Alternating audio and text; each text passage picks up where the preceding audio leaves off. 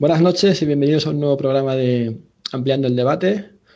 Hoy vamos a tocar un tema que creo que, bueno, eh, nos va mucho en ello a todos, que es eh, el tema de la democracia. Y para hablar de este tema eh, tenemos con nosotros a Vicente Ríos y Víctor García, que son economistas, investigadores y autores del, del blog Sistema en Crisis. buenas noches, Vicente.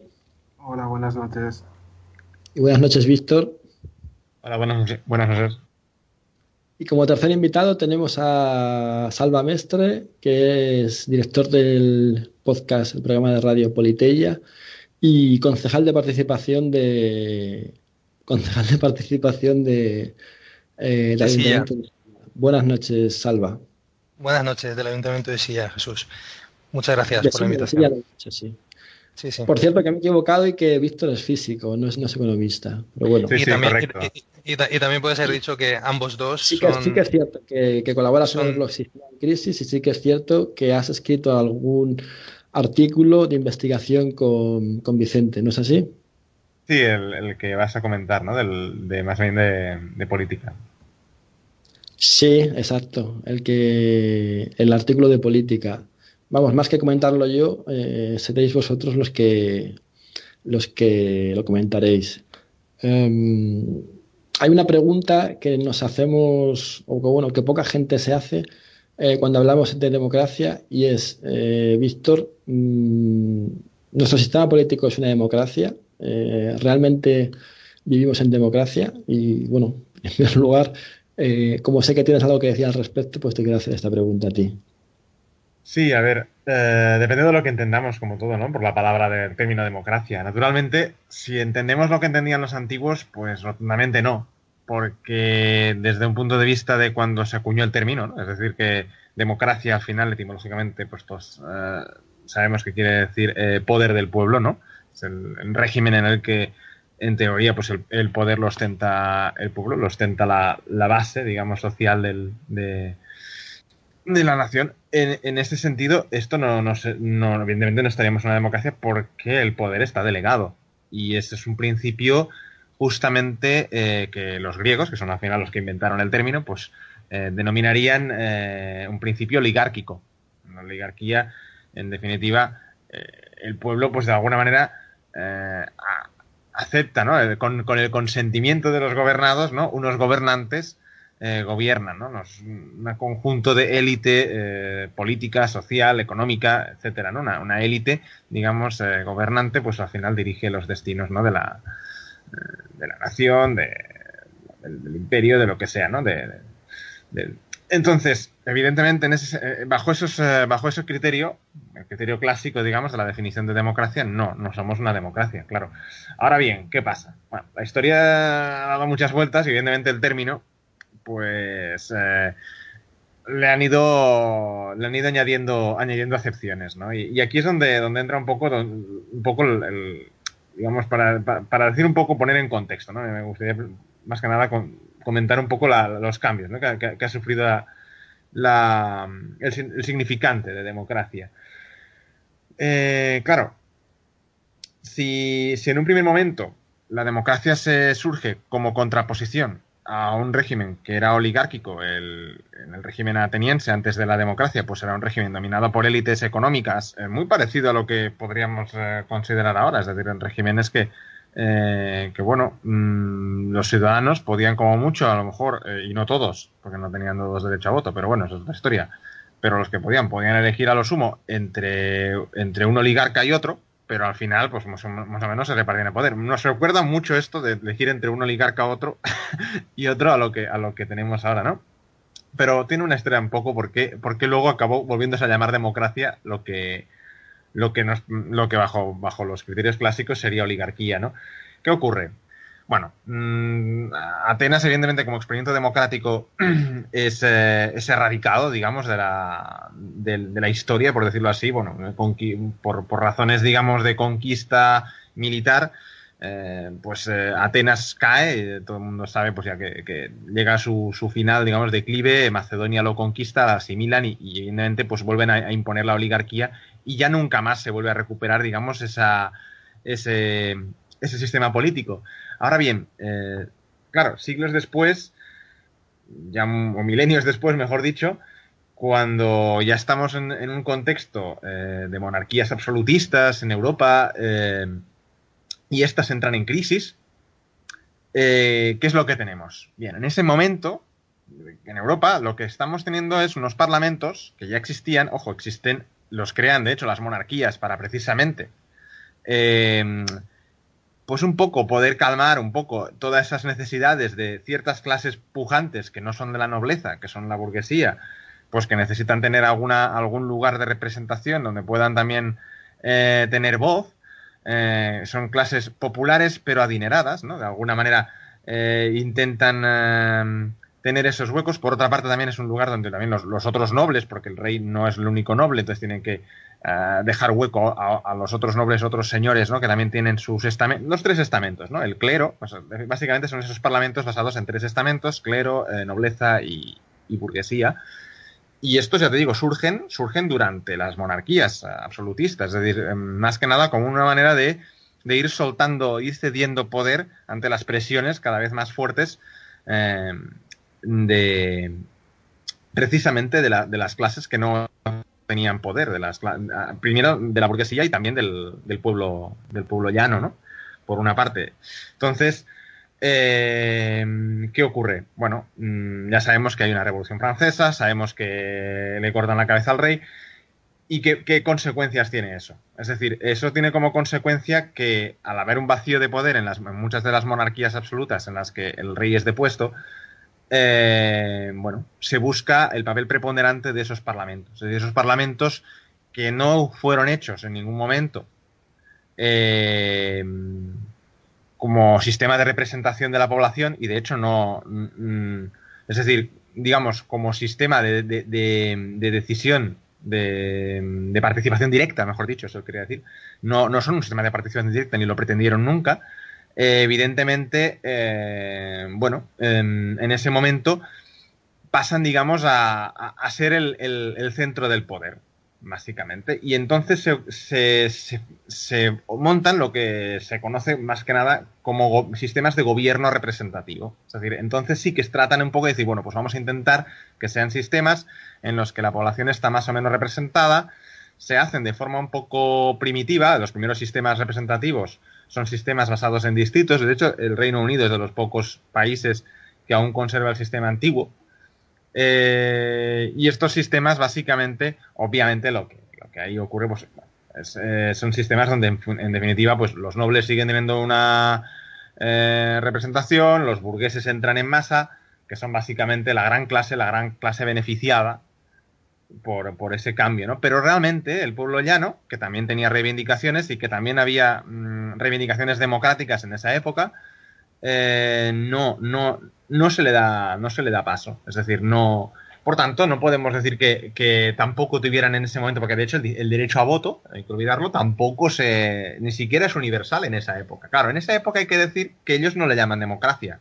Y esa es la gracia del asunto. De hecho, precisamente ellos rechazan el término democracia y rechazan implantar una democracia en la misma Francia y en otros países donde se, donde se dan procesos de cambio, pues eh, eh, por la sencilla razón de que eso obligaría evidentemente a darle poder a eh, esas clases sociales.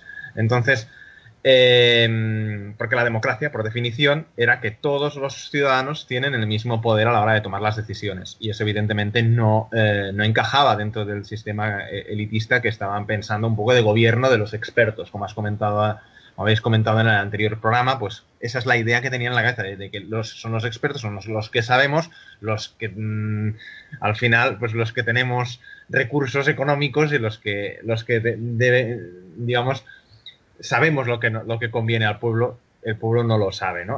O, puede, puede errar. Entonces, ese es un poco la, bajo esos principios eh, se articula el gobierno representativo. Claro, esto también tiene su segunda mutación. Y es ahí donde también adquiere esa segunda mutación que es como más, ese, ese barniz más democrático, si cabe, que es el, momento en el que efectivamente, por, una parte, ocurre una extensión del sufragio más adelante, cuando sobre todo a partir de la, de las revoluciones sociales de proletarias, digamos, o de los, la turbulencia debido a las guerras mundiales, etcétera, desencadena la necesidad de incorporar a la clase proletaria dentro de la, del sistema porque si no, no, no, no se también, nuevamente, ¿no? Es, es la presión. Y en eso que se meten los partidos de masas, es decir, se crean los partidos de masas, se crean unos sistemas electorales un poco más sofisticados que justamente incorporan la idea de la representación por partidos y lo hacen precisamente para que las clases populares puedan tener ahí eh, su representación, más que nada porque si no la alternativa, bueno, ya después de la Segunda Guerra Mundial eh, ya, se ve, ya, se vio claro y quedó claro que era eh, o hacer un sistema más con esos partidos, digamos, que tenían su origen en los sindicatos, o, sea, o se les incorporaba o si no, pues la, la alternativa era, la, era el comunismo, que era lo que estaba avanzando también eh, pues a, raíz de la, de la derrota ¿no? de, la, de la Alemania nazi. Entonces, el, esos partidos de masas, digamos, tienen, una, tienen su apogeo, sobre todo ya a raíz de la, a partir de la posguerra de la Segunda Guerra Mundial, y ahí, en esa época, desde eh, cuando ya también el sufragio universal se hace al femenino, sobre todo, toda esa. porque el sufragio femenino llega a eso, llega después de la Segunda Guerra Mundial, es decir, en la mayor parte de países, con lo cual ahí se extiende a todo el, espectro y además se considera a los proletarios ya integrados en el sistema. Y entonces es cuando yo creo que más se usa ya el término democracia porque como que todo el mundo lo acepta, como que por fin el sistema, digamos, eh, estamos todos representados. Pero claro, aparte de ese error de raíz, estamos representados, no estamos decidiendo. Es decir, el error de raíz es que ya se había aceptado durante muchos años atrás el sistema de gobierno representativo, con lo cual, digamos, esa última mutación, última derivada, realmente es una derivada del gobierno representativo. Pero ¿qué ocurre? ¿Por qué digo que esto al final tampoco acaba, siendo realmente una democracia?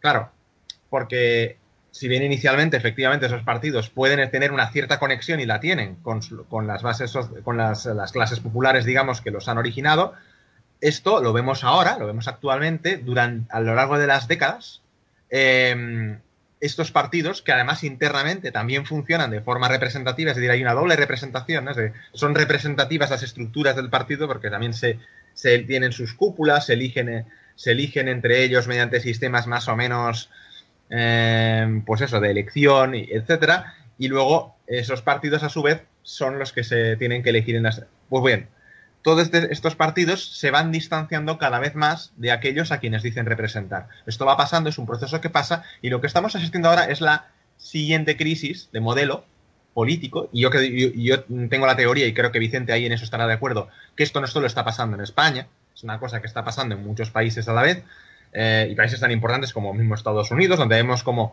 como por el lado de, de, derecha e izquierda con Trump y Sanders, pues cuestionando un poco el, ambos eh, eh, desde sus eh, extremos, ¿no? Pero ambos cuestionan un poco el, el, régimen en el que eh, lo hemos visto en el Reino Unido con Corbyn también, que ha ascendido muy rápido, pero que tampoco es que, sino, simplemente Corbyn ha ascendido fruto de la, de la necesidad de, de, de, alguna manera, de, de muchos eh, militantes, bueno, no militantes, porque eran ciudadanos jóvenes que han, han, tenido que apoyar a, al candidato que, digamos, eh, más atrollado al Partido Laborista. Pero vamos, ya veremos a ver a, qué llega. Pero la, cuestión es, todas estas crisis en Francia mismo, lo hemos visto en Grecia, eh, en Italia también, es decir, eh, hay ascenso de partidos nuevos o, dentro de partidos viejos ascensos de figuras que aparentemente van a cambiar o intentan pretender hacer un cambios más, más radicales, ¿no? O al menos esa, esa es la, la, la, intención inicial, que luego lo consigan, pues es otra cosa, ¿no? Pero, pero todo eso sí que es verdad que está sucediendo de alguna manera, lo vamos viendo en muchos países a la vez, esa entrada en crisis, que tiene mucho que ver con la crisis económica, por supuesto, pero porque de alguna manera ese distanciamiento de los partidos de masas, de alguna manera se han oligarquizado cada vez más, y es porque han caído en esas dinámicas que ya los antiguos griegos justamente diagnosticaron como que el problema de toda esa, digamos, de, de, que, de, que, al final hubiera poderosos, hubiera élites que gobernaran para su interés, era fruto de que en el sistema, en el sistema mismo, estaba el germen del mal, es decir, del, problema, que era, pues que si tú concentras el poder de decisión en unas pocas personas, al final estas personas acaban decidiendo de forma autónoma y no conforme a los intereses de la mayoría, o podríamos decir del, del, común, que son todos los demás que no, están, que no están ahí mismo decidiendo, aunque ellos digan que lo representan, pero esto es un poco el proceso. Si bien inicialmente puedan hacerlo bien o puedan hacerlo representando, como hemos visto, la, la desconexión es un progreso y, no tarda en, aparecer. Entonces, un poco este es, el, este es un poco el recorrido que más o menos pues, mm, lo podemos explicar mejor o peor, pero que eh, grosso modo es, es lo, que, lo, que se ha, dado. Y, como os digo, pues eh, lo que estamos viviendo ahora efectivamente es la, la, tercera crisis de, de, régimen, ¿no? Pues después de, de la crisis de, del régimen absolutista eh, vino la crisis, como he dicho, de, de los, del, del, sistema burgués y luego de representación puramente burgués y ahora viene el, sistema de representación de partidos, es la crisis del sistema de representación de partidos porque los partidos que hay, efectivamente, los, a, los que hasta ahora han ostentado el poder, no han, eh, perdón, no, ya no representan en absoluto a la población. Claro, ¿cuál es el problema? Aquí el riesgo está en, en, bueno, seguir repitiendo los mismos errores o bien ya pensar un poco más a lo grande, como algunos un poco estamos planteando, decir, bueno, es que toca replantear el, sistema, la manera en las relaciones de poder, para intentar introducir ya algún cambio sustancial que ya por, fuerce, por, por fuerza otra dinámica de, de, poder distinta y probablemente más democrática. Y en ese sentido, pues tenemos un ejemplo de Suiza, por ejemplo, que es un país que dentro de lo que cabe, sin que tampoco sea una cosa mucho más apartado de los sistemas representativos clásicos, pero sí que es verdad que ya contiene algunos mecanismos que confieren al pueblo un poquito más de poder respecto a, es decir, de poder de tanto de, impugnación de, las decisiones de los políticos como de imposición de decisiones propias a, los parlamentos. Vale. Vamos a hablar ahora un poco más, un poco más de lo que estás comentando. Yo veo, bueno, por matizar un poco una cosa que has dicho, eh, lo que estamos viendo, aparte de una crisis del sistema, bueno, creo que también hay, hay, hay en parte eh, la, crisis económica lo que está llevando también es a, dos soluciones, ¿no? Por un lado, la, gente pide eh, liderazgos fuertes, que en este caso podría ser el, el, caso de Trump o el caso de Sanders, o liderazgos fuertes de gente que esté fuera del sistema, eh, fuera de, de, lo que es el status quo de lo que podríamos llamar el, el consenso de, la globalización, ¿no? que es, eh, es, lo que todos estos liderazgos fuertes, ya sea Le Pen, Trump o, incluso desde un punto de vista de izquierda Sanders, están cuestionando. Y luego está el propio cuestionamiento de la democracia, que yo eso sí lo, lo he visto en España con el 15M y lo estamos viendo también ahora en Francia con el movimiento que hay similar allí. Eh, yo he escuchado algunas de las entrevistas de la gente que está en la campaña, de la gente que va, y sí que ellos reclaman una lo que llaman una democracia participativa, que sería eh, realmente lo que en sí es la democracia. ¿no? el, movimiento, Cinco Estrellas también en Italia. Mm, exacto. Entonces, eh, vosotros tenéis una propuesta que yo considero que es muy interesante. A mí, o sea, debo de reconocer que desde ya que me gusta, eh, me gusta un poco porque, claro, la democracia participativa tiene sus complicaciones y, claro, no se, no, se puede reproducir como tal como eran Atenas, ¿no? No se puede hacer una asamblea con, en España con 25 millones de adultos, etcétera, o no sería muy operativa, ¿no? Entonces hay que ver qué instituciones hacemos un poco para, mm, pues bueno, pues, pues para eh, hackear este sistema de, gobierno representativo ¿no? y mejorarlo, ¿no? utilizar esa inteligencia colectiva que sabemos que siempre es superior, eh, como explicamos en otro programa, esa inteligencia colectiva que es superior a, las decisiones que toman los expertos y que eso está muy demostrado, eh, cómo podemos aprovecharnos de eso y qué instituciones podemos crear eh, para aprovecharnos de eso, ¿no? Y bueno, aquí Vicente escribió un artículo para nuestro blog que también se publicó en el vuestro, que se llama Democracia, Participación Directa y Sorteo de Legisladores, que eh, aquí metía la propuesta del sorteo. Eh, Vicente, cuéntanos cómo, cómo es esta propuesta y cómo consigue hackear este sistema de gobierno representativo. Vale, a ver, a ver, la propuesta está inspirada en, en el sistema ateniense, porque si hablamos de democracia hay que pensar eh, a qué se refiere y para qué se, empezó a utilizar esta palabra. Entonces esta palabra eh, nace, por así decirlo, para mm, eh, de, ¿cómo diría?, de delimitar, o sea, denotar un, un tipo de sistema político en el que el poder político y la toma de decisiones está lo más equidistribuida posible. O sea, estamos en un sistema que busca la, igualdad política y que trata de evitar siempre derivas oligárquicas, ¿no? que es lo contrario al sistema representativo, lo que estamos, lo está comentando Víctor antes. ¿no? Entonces, ¿cómo, cómo evitas eh, la oligarquización de, un sistema político? O sea, ¿cómo, ¿cómo mantienes el poder político lo más distribuido entre la gente? Pues la respuesta a esto, eh, desde nuestro punto de vista, es utilizando el sorteo para la, selección de, legisladores y la rotación rápida de los mismos. Eh, además, habría que tener varias, varias cuestiones en cuenta, porque tú podrías realizar un sorteo sobre legisladores y rotar muy rotar rápido, pero que el sorteo solo se aplicase sobre un grupo mm, reducido de gente, ¿no? Podría ser simplemente, o sea, podríamos tener, por así decirlo, un, como, como un grupo de expertos y realizar el sorteo sobre ese tipo de personas. Bueno, eso también sería al final oligárquico, ¿no? Porque el universo de población sobre el que aplicas el mecanismo del sorteo sería muy restringido. Del mismo modo, eh, eh, es importante tener en cuenta otra cuestión, que es el control que se ejerce sobre la, sobre la legislación, sobre el flujo legislativo. ¿no? Si, esos, si esos legisladores eh, seleccionados al azar serían totalmente independientes de, de, lo que quiere la población o no. Entonces, en ese sentido, pues está la o sea, hay que tener en cuenta que, hay cosas de, o propuestas que hay para el sistema representativo basado en el sufragio, de elección de representantes basado en el sufragio, que también vale, ¿no? Como es la derogación eh, de cargos. Eh. entonces, bueno, eh, porque nos ubiquemos.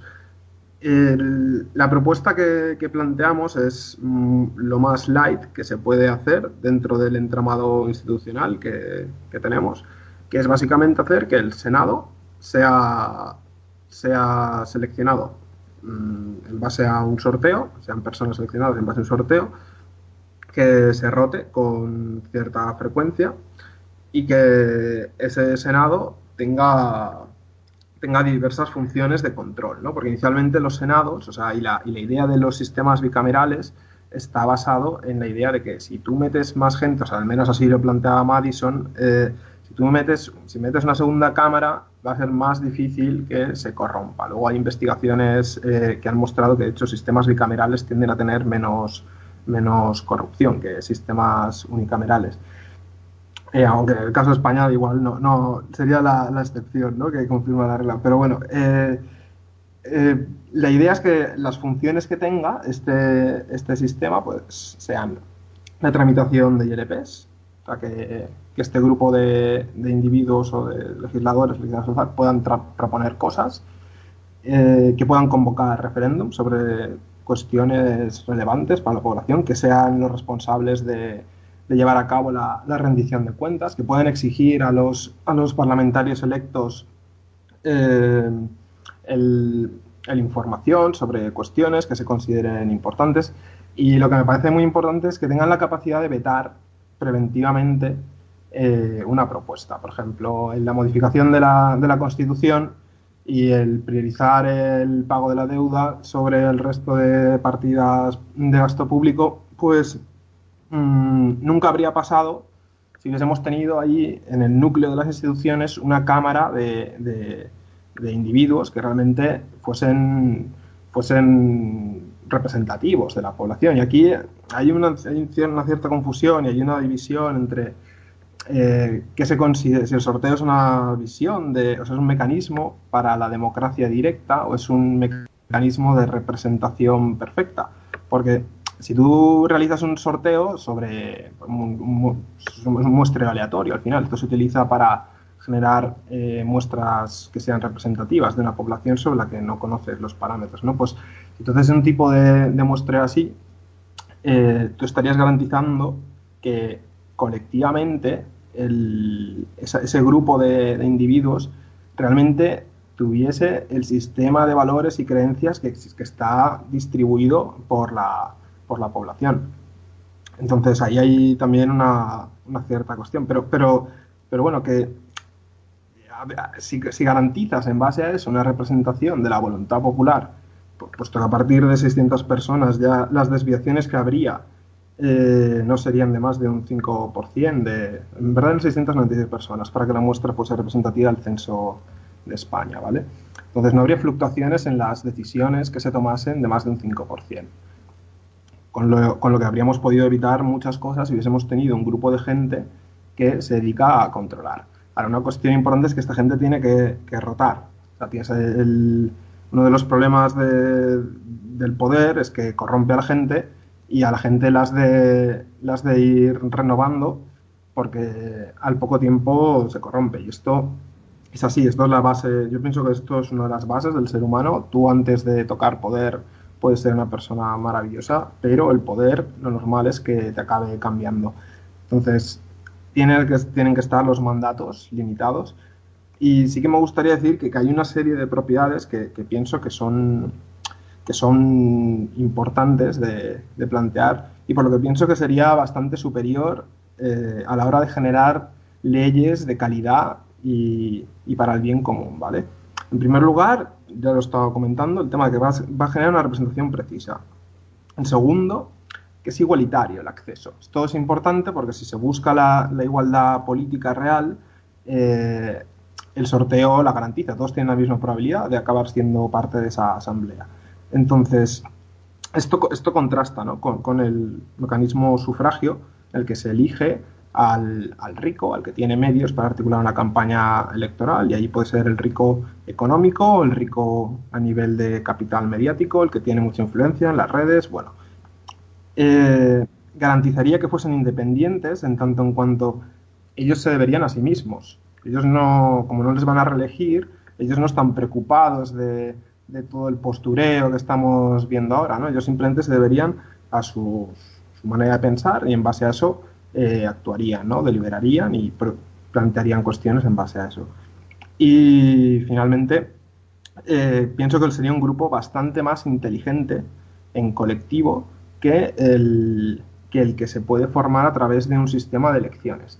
Y esto es por la emergencia de correlaciones negativas. Tú empiezas a, cuando generas un, sorteo sobre la población, vas a tener un montón de perfiles cognitivos diferentes, vas a tener panaderos, ingenieros, físicos teóricos, filósofos. Entonces, lo que te garantiza eh, un grupo diverso, y ya lo, hablábamos, ¿no? el efecto que, Anita Woolley había, había encontrado para, para la resolución de problemas en el otro programa sobre expertos, es que van a funcionar mejor, porque cuando uno se equivoca, el otro no.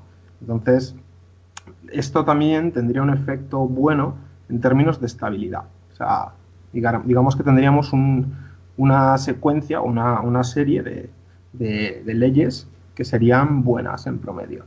Entonces, pienso que estas son es la, propuesta que tenemos. No, estamos hablando de que todos los parlamentos sean elegidos por sorteo. Yo lo haría así, sinceramente, pero de momento habría que empezar con este tipo de, mutación de las instituciones, darles sobre todo funciones de control y, de que hiciesen de puente entre la posibilidad de que la gente proponga ILPs, ellos las tramitan, las pasan a referéndum. Entonces, lo que haces es puentear el sistema de partidos.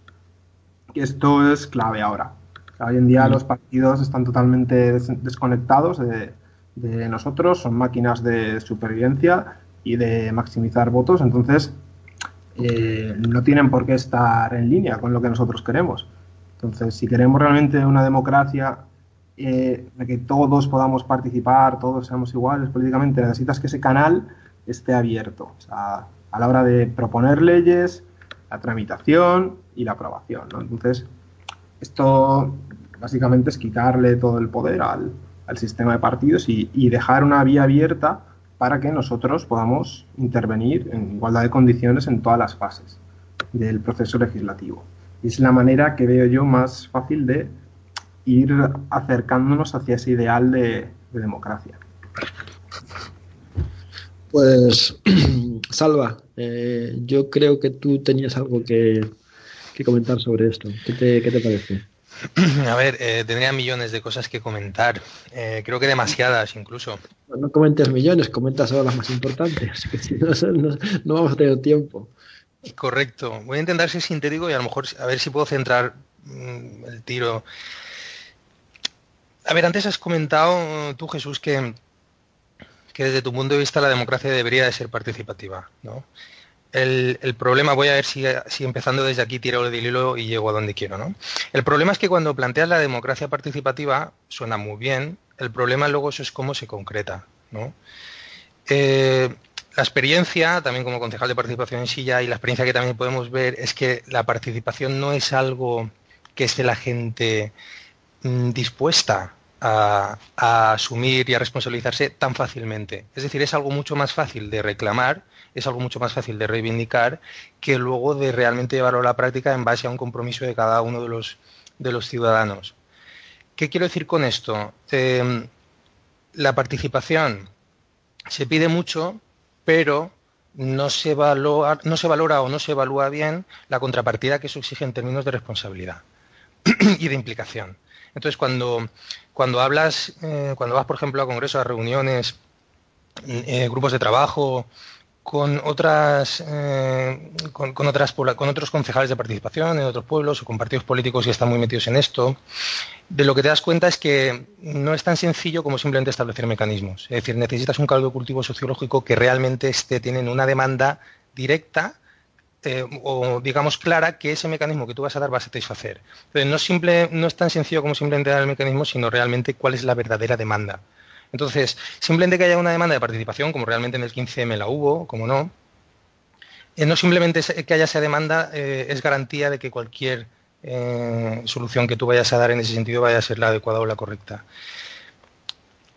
¿Cómo concretar esa participación? Es una cosa muy complicada y yo estoy llegando a la conclusión, bueno, ya lo tenía bastante claro, pero al ver cómo eso se va concretando queda mucho más claro que aquí se tiene que aplicar ese famoso dicho de que no tienes que esperar que Mahoma vaya a la montaña, sino, que tienes que intentar llevar la, la, montaña a Mahoma.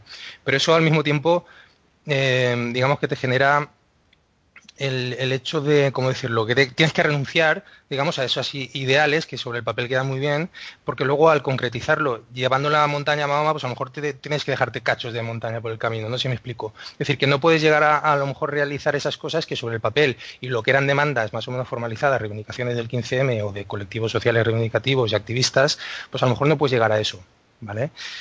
Mm, ¿Por qué estoy introduciéndolo todo por aquí? Estoy introduciendo todo por aquí porque eh, donde yo creo que hay que centrar el tiro, y yo creo que desde aquí se va a poner en valor muchísimo más la propuesta del sorteísmo, es a que es muchísimo, más importante las condiciones reales, sociológicas, de mentalidad de la gente, que sus propias demandas, que puedan más o menos secundar porque el CIS a lo mejor dice que el 81% de la población eh, quiere una, democracia más participativa, pero a lo mejor de ese 81% solo hay un 4, un 3, un 4% de ciudadanos que realmente tienen muy bien reflexionado propuestas concretas de cómo esa participación debería de ser y tal y tal. Entonces te encuentras con modelos como muy elaborados, muy sofisticados, maravillosos, pero que luego ah, de facto no operan no operan porque tienes el restante 77% que, bueno, quiere más participación, pero que en realidad esa, demanda está basada en la constatación de un fracaso del sistema que no les atiende a las demandas que ellos, digamos, que han considerado que se les está, donde se les está traicionando.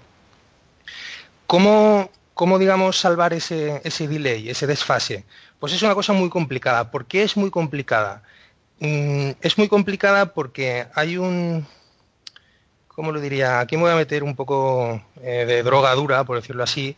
Eh, Benjamin Constant escribió un libro muy famoso, La libertad de los antiguos, la libertad de los modernos, supongo que lo conocéis, donde, bueno, básicamente contraponía el, modelo eh, antiguo de, la Grecia a la que se estaba refiriendo antes Víctor, con la noción del sujeto moderno, de la libertad del moderno, que ya viene pues en la modernidad. O sea, el post-cartesianismo, el, Kant, toda la noción del sujeto autónomo em, considerado como agente libre en el mercado libre, o sea, eh, como agente libre en el mercado, sí, en el mercado libre, efectivamente, que seguía por, por la relación medios-fines, es decir, todo esto está muy bien teorizado. Eso crea una noción individualista, en la cual el neoliberalismo, evidentemente, pues es, es ¿cómo decirlo? Pues porque nace de eso, de ese caldo de cultivo, ¿no? De esa, de esa autoconcepción que tenemos de nosotros mismos como entes absolutamente autónomos, independizados de todo lo demás, ¿no? Y que entonces nos vamos como pequeñas monadas que, bueno, nos relacionamos, pero desde una independencia. Cuando en realidad en los antiguos tenían más un sentimiento comunitario, ¿no? Entonces esto, esto es muy definitorio, ¿no? ¿Hasta qué punto Constant tiene razón en sus conclusiones? No lo sé pero que tiene razón en su diagnóstico, pues sí. Es decir, los modernos, la, civilización moderna occidental, tenemos una tendencia a considerar la libertad en términos de derechos civiles que queramos disfrutar y no tanto en términos de derechos políticos de los que nos tengamos que responsabilizar. Y esto es una cuestión clave. Es decir, en la medida que nosotros queramos hacer una, democracia más participativa de forma efectiva, entendiendo que eso tiene que implicar la responsabilidad de cada uno de los individuos, parece que en cierto modo estemos obligando a los individuos a sacar, a salirse un poco de su, caldo de cultivo natural y, digamos, forzarnos a un sentimiento comunitario que no nos es tan innato como a lo mejor no será en la antigüedad. Y eso marca una diferencia, pero tremenda. Es decir, en la, antigua Atenas tú tienes unos individuos que se sentían individuos precisamente por el hecho de que tenían un acceso a poder directo. Y ese poder directo ni siquiera estaba mediatizado por el sorteo, y aquí es al final donde quiero llegar. Es decir, la que, la que decidía en última instancia era la asamblea. La asamblea no se sorteaba lo que se sorteaban eran, determinados órganos, ¿no? Como la BULE, bueno, esto Víctor y, Vicente lo sé muchísimo mejor que yo. Pero la asamblea era el ciudadano, es decir, toda la asamblea está conformada por todos los que se consideraban ciudadanos en, la ciudad, eh, con categoría de ciudadanos. Y ellos podían decir, no podían decidir las mujeres, no podían decidir los niños, no podían decidir los esclavos, ni podían decidir los metecos, los extranjeros.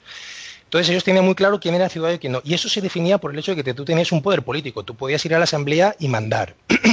Esa responsabilidad política los modernos la tenemos perdida. Efectivamente, como antes ha explicado Víctor, todo, digamos, la, el poder político se ha diluido a través de la noción de la representación. Ahora bien, yo dudo mucho de que cuando se dice no nos representan en el 15M, se esté directamente atacando a la noción de representación tal como, como ha narrado antes Víctor tengo mucho y tengo muy, muy mucho dudas al respecto de eso. De forma anecdótica diré que cuando Podemos sacó cinco eurodiputados, hubo, bueno, pues hubo un corrillo de gente que les estaba gritando sí que nos representan, sí nos representan, o algo así. No digo que eso necesariamente sea representativo de todo, ¿vale? Pero hasta qué punto a lo mejor la hipótesis de que lo fuera sí que es cierto. Es decir, la gente a lo mejor dice, no, no, nos representan en la medida que sienten ese desfase, esa desconexión entre una oligarquía que efectivamente a través de los partidos políticos y todo lo que, lo ha explicado Víctor acaba aconteciendo. Entonces la gente siente esa diferencia y dice, bueno, tú no me representas. Si hace falta a lo mejor cargarme el sistema representativo, pues me lo, tendré que cargar si eso es necesario para yo tener las demandas que quiero, pero a lo mejor resulta que no es necesario. Y voy a poner un ejemplo, Suiza. En Suiza tienen un sistema perfectamente representativo, cierto que modulado por mecanismos de democracia directa, pero allí no se pone en cuestión el sistema representativo. Y probablemente no se ponga en cuestión de una forma profunda, como a lo mejor entendemos que se haya podido poner aquí en España a raíz del 15M, precisamente porque tiene unas condiciones materiales que impiden que haya ningún tipo de estallido social, que impiden que haya un sentimiento de desconexión entre los poderes públicos y la ciudadanía en general. ¿Por qué? Bueno, porque evidentemente por razones absolutamente geopolíticas. Ellos surfean el capitalismo mundial y por tanto pues están como muy bien. Es decir, son los señoritos, por decirlo algo así, del planeta. Aunque ellos dentro de la sociedad evidentemente van a tener también sus diferencias y sus estratos y todo lo que quieras, pero digamos que considerados como sociedad en conjunto, ellos surfean ese capitalismo mundial y por tanto son los señoritos y pues bueno, a ellos les va bien. Como les va bien materialmente, pues bueno, los conflictos que puedan tener van a estar siempre dentro de un zoom muy acotado, que por, supuesto, por supuesto que los tendrán, pero no tendrán el orden de magnitud que puedan tener las diferencias ni los conflictos profundos que pueda haber en países de Latinoamérica o en España, que digamos que estamos un poco a medias de las dos cosas. ¿Dónde quiero llegar con esto? quiero llegar con esto a que a mí lo que me fascina del sorteísmo y aquí retomo lo que ha planteado eh, Vicente, como que hay una discusión ahí, digamos, que casi, que es más teórica que otra cosa, pero que bueno, que tiene su, tiene su interés, es si consideramos el sorteísmo como un mecanismo de democracia directa o como un mecanismo de representación peculiar. Yo recuerdo hace tiempo que puse un post en Facebook que decía, el sorteísmo es representación directa. Ya está, esas palabras. Y bueno, aquello arrojó cientos y cientos de, de comments, ¿no? O sea, de comentarios porque efectivamente ahí le estás dando, estás metiéndote en una cosa muy en el, en el cuore de, la, problemática teórica del, sorteísmo. O sea, ¿el sorteísmo es una representación o es un mecanismo de democracia directa? Yo creo que cuando yo digo que es una representación directa, que por supuesto, por ejemplo, Tomás Mancebo no lo acepta y Vicente yo creo que tampoco, mm, ¿qué es lo que estoy diciendo, quiero decir con ello? Pues que amalgama perfectamente esa tensión entre, no, no, yo voy a la asamblea sorteada y defiendo mis puntos de vista, que es lo que decía antes Vicente, es decir, yo me, no tengo que renegar de mi autoimagen, de, de, yo autónomo, esa visión moderna ¿no? del, del, individuo racional que se, que se guía por medios fines y que defiendo mis meros intereses y no tengo por qué sentirme en una vinculación profundamente comunitaria contigo porque no tengo por qué, porque así es como yo me he criado, es mi caldo de cultivo sociológico, no tengo por qué ir a esa asamblea con una visión diferente de eso. Y sin embargo, el sorteísmo, por sus propias características, me mete en un campo de juego donde ese sentimiento comunitario se va a generar o va a tener los efectos de como si lo tuvieras. Y eso es lo que me parece brillante. ¿no? O sea, por supuesto que el sorteísmo tiene problemas, tiene varios problemas, pero no creo que esos problemas no valga la pena tratar de, digamos, de de gestionarlos, de minimizarlos, por las grandes virtudes que sí que tiene. ¿no? sé si estoy consiguiendo enfocarme a donde a mí me interesa. Me interesa porque el sorteísmo te permite conseguir eh, unos resultados que son parecidos al de, una comunidad empoderada políticamente, al tiempo que respeta eh, quizá esa idiosincrasia moderna actual y quizá que no podamos no podemos estirparnos de golpe de esa tendencia a a entender la libertad como en el ámbito privado, no en el ámbito político. Según la cual, si tú a mí me involucras directamente en el ámbito político, parece que tenga que renunciar a mi libertad personal y eso crea a lo mejor conflictos para que la gran masa de la población se interese de forma activa en hacer política. Y por eso, de hecho, hay muchísima gente que prefiere no meterse en política. Y por mucho que se queje los políticos, en realidad están muy contentos de no tener que decidir. Claro, porque así ellos pueden tener su espacio mental y su tiempo para dedicarse pues, o a su carrera profesional o a sus vicios o ocios o lo que sea, ¿no? Entonces yo creo que ese es el punto clave del sorteísmo para mí, o sea, el cómo es capaz de obtener resultados mm, como si fuera una comunidad políticamente empoderada, sin embargo, en una sociedad donde ese sentimiento comunitario que te define como individuo se ha perdido o que ya no tenemos, ¿no? Muy interesante, la verdad, lo que has planteado.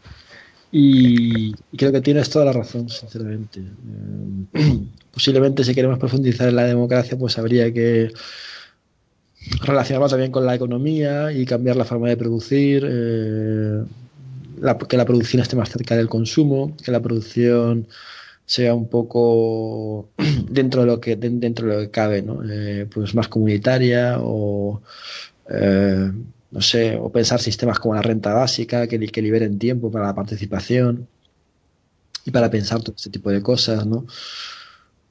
También influye ahí la educación, etcétera, ¿no? Pero bueno, eh, sí que el sorteísmo, pues, consigue sortear ese, ese sujeto con el que realmente tenemos que lidiar, que es el sujeto posmoderno, ¿no? Que, que es un sujeto pues muy poco muy poco dado a, estas cuestiones no es bueno, pues el sujeto consumista eh, y bueno pues ya sabemos lo que todo lo que, todo eso implica.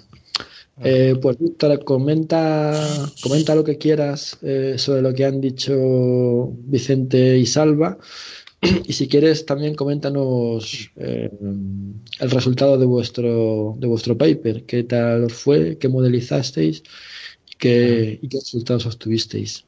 A ver, por alusiones, nomás comentar también una cosa que en la intervención que hice, sí que es verdad que yo comenté, y de hecho lo voy a, puntualizar, que efectivamente la crisis de representación, de representación que vive en general todos los países europeos, eh, bueno, sobre todo quienes los que han tenido justamente más crisis económica, efectivamente, y eso lo comenté, que son cosas que no pueden separarse. Es decir, toda crisis política generalmente va vinculada a una crisis económica, a un problema económico, problema de distribución, de, del tipo o de hambruna o de lo que sea. Es decir, en la Revolución Francesa hubo unas hambrunas previas a la, al fin de la monarquía y en, eh, en, España, bueno, en España, en todos los países, digamos, que han tenido crisis políticas, que, no que, que las están teniendo, porque no, no han acabado, estamos, digamos, en, en esos periodos de, de convulsión, todos ellos tienen problemas económicos, problemas de distribución de, y de desigualdad importantes que no han no resueltos, ¿no? Y que por eso precisamente está, existe esa tensión política que puede, no, no, necesariamente, efectivamente, como dice Salva, pero puede llegar a, llevar a un cambio político. De, hecho, en muchas ocasiones lo ha llevado. Y, por ejemplo, el caso de Atenas, la gente dice, bueno, ¿y por qué inventaron y hicieron la democracia? Coño, porque tuvieron un problema, un problema económico del copón. Es decir, tenían que los atenienses estaban siendo esclavizados por deudas. Es decir, los oligarcas se estaban quedando con todas sus pertenencias, los desahuciaban y luego, como no tenían suficiente para pagar, pues al final los hacían esclavos por deudas. Claro, la gran reivindicación era justamente eh, la liberación de, esa, de, esa, forma de esclavitud, de lo que ellos consideraban como eh, inmoral, que eran los propios ciudadanos atenienses, ¿no? Porque claro, una cosa es tener un esclavo de, una, de, un extranjero que habían conquistado, otra cosa era que ellos mismos ya acabaran siendo esclavos de, los propios, eh, eh, digamos, patricios de, la ciudad, que, bueno, eran los que conocían como eupátridas, ¿no? Pero bueno, el nombre que recibían, digamos, las élites económicas de, la ciudad y que eran los que les, les estaban esclavizando, pues por pura por pura superioridad económica de, quiebra ¿no? del sistema eh, que, bueno, que efectivamente lleva esa tensión al final a plantear una nueva distribución de poder porque consideran que es la manera en la que ellos puedan conseguir un sistema económico más equitativo. ¿no? Bueno, eso es una... Evidentemente, lo que quiero decir es que esos cambios fuertes en los sistemas políticos se dan en coyunturas económicas de crisis y que son, por tanto, favorables a experimentar, a innovar. ¿Por qué? Porque no se pierde nada, ¿no? Es básicamente eso. Entonces, eh, no se pierde nada y hay que probar algo, porque básicamente lo que hay no funciona. Entonces, ese es un poco el, concepto y no quiero decir con eso que evidentemente el que dice que no nos representan, pues bueno, que dice que no nos representan, lo que fundamentalmente decía el 15M, independientemente de dijera no nos representan, es que evidentemente aquello no funcionaba. Por ahora sigue sin funcionar, ¿eh? porque visto lo visto vamos otra vez a elecciones, pero bueno, vamos a, a, a, por seguir un poco con el tema, ¿no? Entonces, lo que Dicho esto, a mí me gustaría puntualizar también, efectivamente, y por ahí ir hacia el sorteo, que es la, innovación que va clave de, para mí de, la política, del sistema político ateniense, cuando ellos hacen la, esa revolución que yo sostengo que es una, hay que hacer una parecida ahora en el siglo XXI, diferente, pero, pero cogiendo muchos de esos elementos, porque en el fondo es un poco lo mismo lo que tendríamos que hacer, y en ese sentido el sorteo tiene que tener ese papel de, recuperación, porque, eh, claro, los atenienses, eh, ellos veían que efectivamente, ellos tenían esa fuerte demanda de participación, efectivamente, en ese momento, pero les era imposible. Pero sin embargo, em, cuando ellos, em, digamos, ellos tampoco, has comentado antes que, claro, se podían reunir los 50.000 atenienses eh, con derecho a voto, se podían reunir en, una asamblea, sí, pero es que 50.000 atenienses también es un, es un lío, es decir, eso de que la asamblea ateniense era viable, también es muy mitificado. Realmente para la mayor parte de cosas las decisiones ordinarias no era viable tampoco. tenía que ser gestionada, tenía que ser dirigida. ¿eh? Fíjate los conceptos, dirigida, gestionada, ordenada. Hostia, peligro. Oligarquía, no. Claro, ahí es donde inventaron el sorteo. ¿Por qué? Porque si, si cogían y, decían, eh, eh, es decir, elegían a un director, ese director al final pues lógicamente, bueno, en definitiva acababa siendo ¿no? el representante y por tanto acababa siendo el que finalmente hacía lo que, sea, digamos, generaba la oligarquización. ¿Qué se hacía? Bueno, realmente en la asamblea lo que hacía era, eh, se sorteaba una muestra de todas esas, de, esa asamblea. Y digo de la asamblea, fíjate que no digo de los, de, la población. ¿Por qué? Porque para ir al sorteo tenías que presentarte voluntario. En el fondo, ya de por sí, si te pasabas de ir a la asamblea, no, no, no entrabas en el sorteo. Lo que pasa es que mucha gente le interesaba. ¿Por qué? Porque daba estatus. Y por más cosas, porque lógicamente había mucha gente que no tenía recursos económicos y aquello tenía un sueldo. Eso fue otra de las cosas interesantes que ellos hicieron. Es decir, obviamente, eh, para democratizar eso, hicieron que evidentemente eh, hubiera un, beneficio económico para quien tenía que dedicarse. Y eso está muy importante porque elimina la falta de tiempo, que muchas veces se critica justamente de decir, bueno, si ampliamos la participación a toda la población, eh, bueno, la gente no tendrá tiempo para hacer realmente es que ¿qué podrán mirar para eh, decidir una cosa u otra. Bueno, realmente los que se dedicaban designados por sorteo, esos evidentemente tenían tiempo porque tenían una, una, paga para realizar esa labor y evidentemente tenían que, eh, que, realizarla, si no a tiempo completo, por lo menos una dedicación suficiente, ¿no? Y, tenían una motivación para hacerlo, y aparte del estatus social que podía dar, ¿no? Hacerlo bien.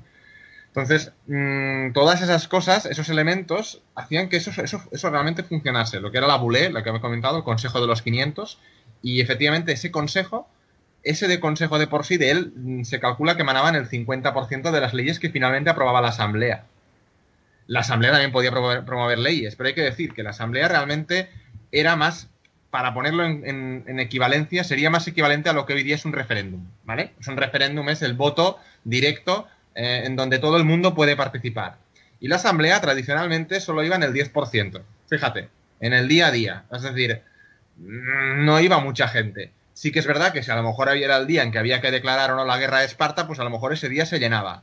Bueno, lógico, ¿no? Porque son cosas muy importantes, pero en las decisiones del día a día, pues bueno, iría sobre todo el quien le interesara una cosa eh, u otra. Bueno, eh, eh, comenta Salva que si, si dan el 10% de la fijo variable, bueno, eso ya es más difícil de calcular, de estimar, pero supongo que evidentemente tendría diferentes variaciones, ¿no? Porque si un día se trata un tema que interesa a los agricultores, pues seguramente los agricultores irían más y si les interesa más otro día se saben que se trata en el orden del día, porque aquí está el tema, es decir, el orden del día, ¿quién lo hacía? Lo hacía la Bulé. Es decir, la gracia del, asunto es que la Bulé iba organizando eh, organizando la, ojo, porque eh, eh, o sea, organizando la, estructura en lo que es el debate, digamos. Y las, propuestas de la Asamblea iban a la Bule, la Bule las gestionaba y luego las retornaba a la Asamblea en forma de votaciones. Y ojo, que el sorteo se aplicaba dentro de la propia Bule, porque la Bule dirá, Consejo de los 500, ¿cómo se aclaran? Bueno, también tenían su mesa. ¿Y cómo se hacía la mesa? Pues se sorteaba entre los medios de la entre los miembros de la Bule, ¿no?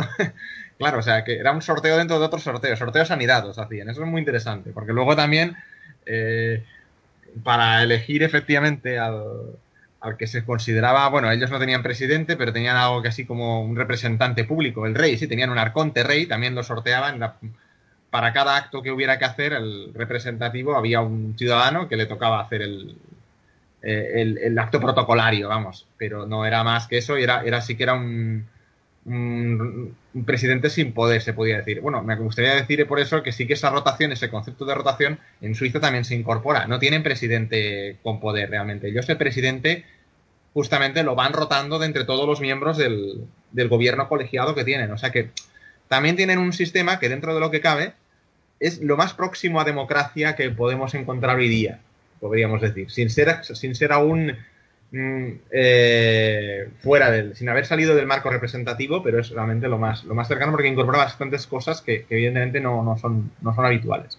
Pero bueno, dicho esto, efectivamente, eh, lo, que, lo que está claro es que en, en, en, esa, digamos, los griegos, sin saberlo, habían incorporado varias de las cosas que efectivamente en nuestro artículo pues sí que, sí que apreciamos, ¿no? Es decir, habían incorporado la diversidad cognitiva, ellos incorporaban todas las, eh, las sensibilidades, claro, eso molestaba un poco a, los aristócratas porque ellos se daban cuenta de que efectivamente el hecho de que ellos los pagaran o de que, bueno, de que, de que tuvieran la misma, no tuvieran ventaja sobre los pobres, pues Aristóteles decía, por ejemplo, que la democracia era el gobierno de donde los pobres eh, tienen el poder, ¿sabes? Es un poco se quejaba en ese sentido. Bueno, eh, eh, lógicamente, si eran mayoría, eh, lo, que había es que las decisiones tenían que consensuarlas y cualquier cosa que quisieran hacer, por decir decirlo, los, los, poderosos, los ricos, bueno, poderosos ya no eran, no eran poderosos en ese sentido, sino que tenían que, tenían que consensuarlo de alguna manera con la masa, ¿no? Tenían que portarse mejor para que, digamos, se les aceptase y, de, de, alguna manera compartir más esa, ese bienestar. No era posible en una democracia eh, abusar al menos de los eh, eh, del, del, común, porque el, pueblo ya no era un gobernado, sino que era un gobernante. Eso es importante. Hay que decir que efectivamente, como ya han señalado, el censo de sobre el que digamos que tenía poder no era, no era el 100% de la población.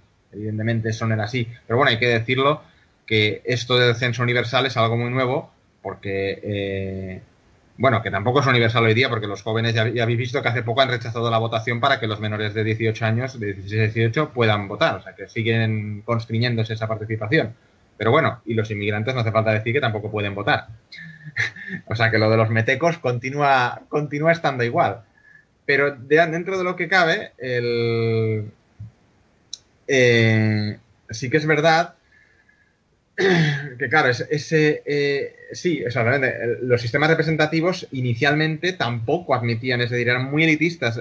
Creo que tenían que solo tenían derecho a voto los hombres propietarios. Y de hecho, me gustaría decir que la introducción de los partidos de masas fue un avance en la medida en que permitió precisamente, como he dicho antes, al proletariado acceder a, poder organizarse en, en, forma de sindicatos y luego de partidos para precisamente poder entrar. Con avance en ese momento. Ahora se ha visto que estos partidos ya se han oligarquizado. ¿Por qué? Porque han caído en esas dinámicas que comentamos. Ellos con el sorteo, efectivamente, y la rotación, sorteo y rotación, que son dos cosas indisolubles, porque efectivamente si tú sorteas un grupo pero no lo rotas y lo dejas permanentemente, pues obviamente le pasará exactamente lo mismo, eh, o sea, se, se oligarquizará, ¿no? Eh, pero bueno, mientras lo vaya rotando, eso está constantemente permeabilizado y constantemente en contacto con la, con la realidad social, digamos, de, a la cual se supone que representa. Yo no entraría mucho en el debate de si representación o democracia directa. Me parece un mecanismo que es una solución, digamos, tiene un montón de soluciones. Sí que es verdad que tiene algunas pegas, por, por supuesto, pero se pueden compensar con, otras, con otros mecanismos. Pero las, las, las soluciones que da yo creo que no las da ningún otro mecanismo y ese es el kit. Es decir, me parece a mí que para llegar a un sistema eh, donde, digamos, podamos decir que las decisiones que se toman eh, se hubieran tomado en cualquier muestra que cogieras de pueblo, se hubieran tomado más o menos de la misma manera, eh, tiene que tener sorteo sí o sí de alguna manera. No digo que tenga que ser... tiene que estar en alguna, en alguna pata, porque es muy difícil, fíjate, eh, y esto lo es decir, conseguir esa diversidad cognitiva, esa, descorrelación que, observábamos, esa, digamos, eh, observábamos también en el, en, el, eh, en el, documento, o sea, en el, estudio, por ejemplo, que se reducía la volatilidad de, legislativa. ¿Con eso qué quiero decir? La volatilidad legislativa es la, la variación. Es decir, ahora mismo, por ejemplo, el sistema de partidos muchas veces incluso acentúa muchas veces la polarización. Es decir, incluso llega a polarizar en exceso el, de forma casi artificial la realidad social. Y ves ahí los rojos y los azules, ¿no? Eh, en este caso, eh, te gana mm, un partido y automáticamente te revienta toda la política de renovables, te cambia la ley educativa eh, y te, baja de repente el gasto en I más D. Luego llega el otro, lo vuelve a montar lo otro y revienta lo que ha hecho el, anterior.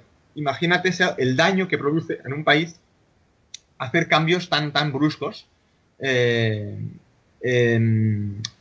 legislativamente. Eso con el sorteo, una de las cosas que observa es que, digamos, las leyes, como estaban constantemente más o menos atenuadas por el control de los, digamos, de los elementos descorrelacionados, pues de alguna manera tampoco es verdad que había leyes que a lo mejor podían ser muy buenas que no pasaban, pero tampoco las leyes muy malas tampoco pasaban. Entonces, más o menos seguía en torno a una media. Es decir, eran todas promediada, promediadamente buenas, ¿no? Pero eso, claro, en el agregado es mejor que no estar haciendo un vaivén legislativo constante. En esto querría decir que efectivamente también se puede lograr mediante el sistema de partidos. Es cierto, los sistemas nórdicos, que son sistemas justamente que han potenciado el sistema de partidos a la fragmentación, a un nivel de fragmentación elevado, claro, logran un poco un sucedáneo de eso, que es justamente que como tienes muchos partidos, tienen eh, creo que gobiernos a cuatro y, y, suelen tener ocho partidos importantes en el Parlamento, al menos el caso de Dinamarca, muy paradigmático, eh, pero bueno, que hay varios países nórdicos y Holanda, o bueno, estos países en general tienen varios partidos, dos peso, por, peso proporcional. Claro, lo que logran con esa fragmentación es que efectivamente eh, nunca ninguno puede llevarse e imponer todo su programa o el grueso de su programa sobre el resto. Eso, contrariamente a lo que muchos dicen muchas veces, que eh, a veces me sorprendo como hay gente que aún, digamos, cree que eso, de que eso es traicionar el programa electoral y no justamente el hecho de que se vean obligados todos a cruzarse es mejor. Claro, ahora decimos, bueno, pero es que, em, yo qué sé, si no, no podemos hacer los cambios que, vale, pero es que lo lógico, por ejemplo, si fuera un sistema, si tuviéramos un sistema de, fragmentado en España, Podemos no sería un partido, a lo mejor serían cuatro y no pasaría nada. Justamente los matices ayudarían a configurar el programa de forma totalmente matizada. Entonces se pactaría. Y lo mismo con la derecha, PP no sería un partido, serían tres o cuatro. Es decir, que esa es un poco la, la idea de la fragmentación. Claro, el sorteo te lleva a la máxima fragmentación posible en que no hay partido, sino que cada persona es su partido. Y bueno, claro, eso no quiere decir que no se agrupe, que no pueda consensuar con otros, pero lleva a una, digamos, eh, volatilidad baja en ese sentido, una variación baja.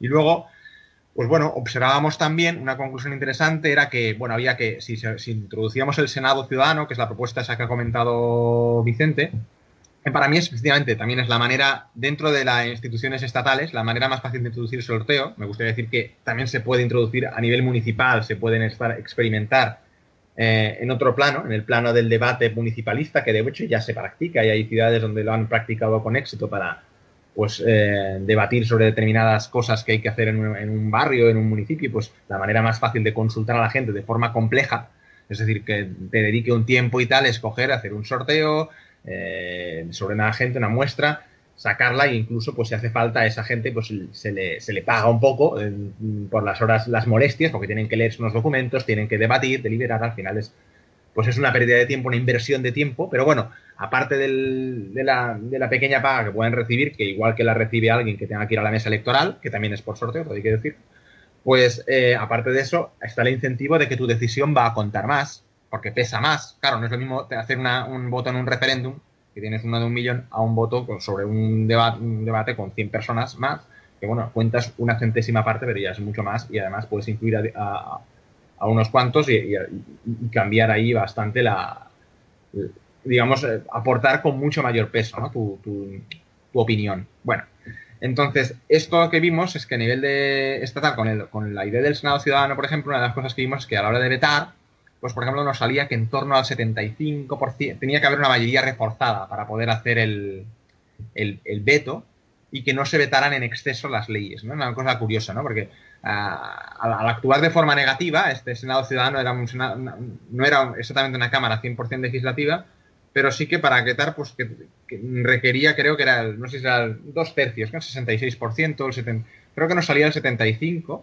ah, no me acuerdo exactamente, son una mayoría reforzada, lo que pasa es que, claro, como no contábamos la abstención, pues bueno, por ahí estaría, ¿no? Un 70% de mayoría reforzada más o menos era una zona óptima donde, eh, digamos, como votos requeridos para poder vetar una propuesta. Es decir, que no bastaba con que la mayoría del, del Senado estuviera en contra, sino que tenía que estarlo de forma bastante reforzada para que eso fuera vetado. De tal manera que tampoco se paralizaba la, actitud la actividad parlamentaria del, del, Congreso, no se paralizaría porque no estaría todo el tiempo pero sí que leyes nefastas que han sido aprobadas con total impunidad jamás habrían pasado. Por ejemplo, la ley Mordaza, no hace falta irse a la... Bueno, sí, hay un montón de leyes, ¿no? Que todos sabemos que, eh, con un mínimo debate con la, en la gente no las... No las no estaba a favor. Lo bueno de esto es efectivamente una cosa que ha comentado muy bien güey, eh, Vicente, es que eh, no, se, no se debe a nadie en Ciudadano. No, no solamente es que no se deba a nadie para ser reelegido, sino que nadie le ha elegido para estar ahí, porque te ha elegido el azar. Entonces, eso es una ventaja enorme. Al no haberte elegido nadie, no te debes a nadie, ni económicamente, ni ningún dedo te ha puesto, ni nada. Es que realmente eres libre a la hora de tomar la decisión. Eso es, no estás condicionado. Bueno, te condi siempre hay condicionantes, ¿no? Lógicamente, eh, cualquier problema, pues. Pero vamos, que, que son los condicionantes que tendría cualquier ciudadano eh, no, efectivamente, hay condicionantes, condicionantes añadidos. Y eso, efectivamente, da una mayor libertad de, de, elección y de pensamiento a la hora de, de liberar y, estás mucho más apartado, efectivamente, del, ruido partidista. Que eso es un problema. El ruido partidista es lo que habéis comentado, ¿no? Que, que, que, al final hay intereses de partido e interés común. Y el interés común no siempre va con el, conforme con el interés de partido. Y ojo, porque el tema de la ley electoral, por ejemplo, el cambio de la electoral que tal que, siempre se comenta en España, ¿qué pasa? Porque los partidos que ganan no les interesa cambiarla nunca, porque ganan con esa ley, con lo cual, lógicamente es un pez que se muerde la cola, ¿no? ¿Cuándo la cambiaremos? Cuando pase algo tan gordo, no lo sé, que al final pues no te come remedio, ¿no? Pero bueno, es, un ejemplo, pero puede haber mil así, ¿no? No sé si... Muy bien. Eh, yo quería introducir otro tema, aunque, bueno, nos hemos comido ya mucha, mucho tiempo y es el tema de la, de la deliberación, ¿no? Siempre se, bueno, el argumento uh, se ha teorizado bastante sobre esto de la democracia de, deliberativa, ¿no? Y bueno, una de las cosas que se que se argumenta es que el voto simplemente agrega la, la voluntad, ¿no? Las voluntades y, bueno, mediante la de, deliberación, pues eh, las cosas o se pueden consensuar y se llega a un punto intermedio, ¿no? Que refleja más la realidad que si un 51% de la gente decide, bueno, que refleja mejor el interés general, el interés común, que si un 51% de la gente eh, decide una cosa que es muy opuesta a lo que quiere el otro 49%. Eh, ¿Cómo meterla en la democracia? Esa es la cuestión. No sé. Víctor ha comentado el tema de la, de la volatilidad legislativa, ¿no? En España también se ve mucho con, con la ley, la ley educativa, ¿no? Que, bueno, siempre que entra un nuevo partido se cambia, ¿no? Y se cambia de forma bastante drástica y con, generalmente con pocos resultados, ¿no? Entonces, bueno, habría una de las formas de meterlo pues sería para, para, esto que se suele llamar el pacto de Estado, ¿no? Pues pensando, en vez, de, hacer un pacto de Estado, ¿por qué no hacer un pacto ciudadano? Y votar esto por referéndum, pero aparte de votar esto por referéndum, que antes haya una deliberación previa, eh, aunque sea a lo mejor por sorteo, pero que participen no solo políticos, sino también expertos y también ciudadanos que esa, que esa deliberación sea pública y que finalmente se, eh, se vote. Eh, también se podría, tendría cabida a lo mejor a nivel municipal. Eh, no sé, Vicente, ¿tú cómo, ¿tú cómo lo ves? ¿Cómo se puede introducir esto? A ver, yo lo que veo es que la deliberación es imposible en los partidos. O sea, en los partidos lo que pasa es que hay disciplina de voto férrea. Entonces, eh, no hay un montón de gente pensando sobre cuál puede ser la mejor ley de educación. Hay dos tíos que saben un poco de ese tema y el resto, eh, como borregos, eh, siguen las directrices de, la cúpula.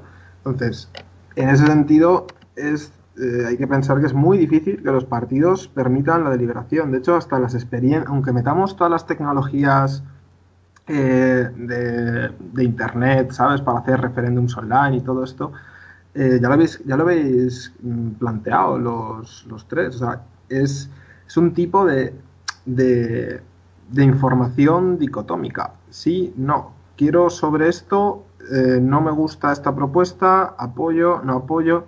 Entonces eso, o sea, el referéndum al final es una herramienta que, que, tiene que venir después de, de que haya habido ese, esa deliberación. Claro, una deliberación que es, es, una, es una discusión, es un, es un proceso de, intercambio de ideas y, tienes que estar eh, abierto, o sea, tienes que poder cambiar, tienes que poder cambiar de idea.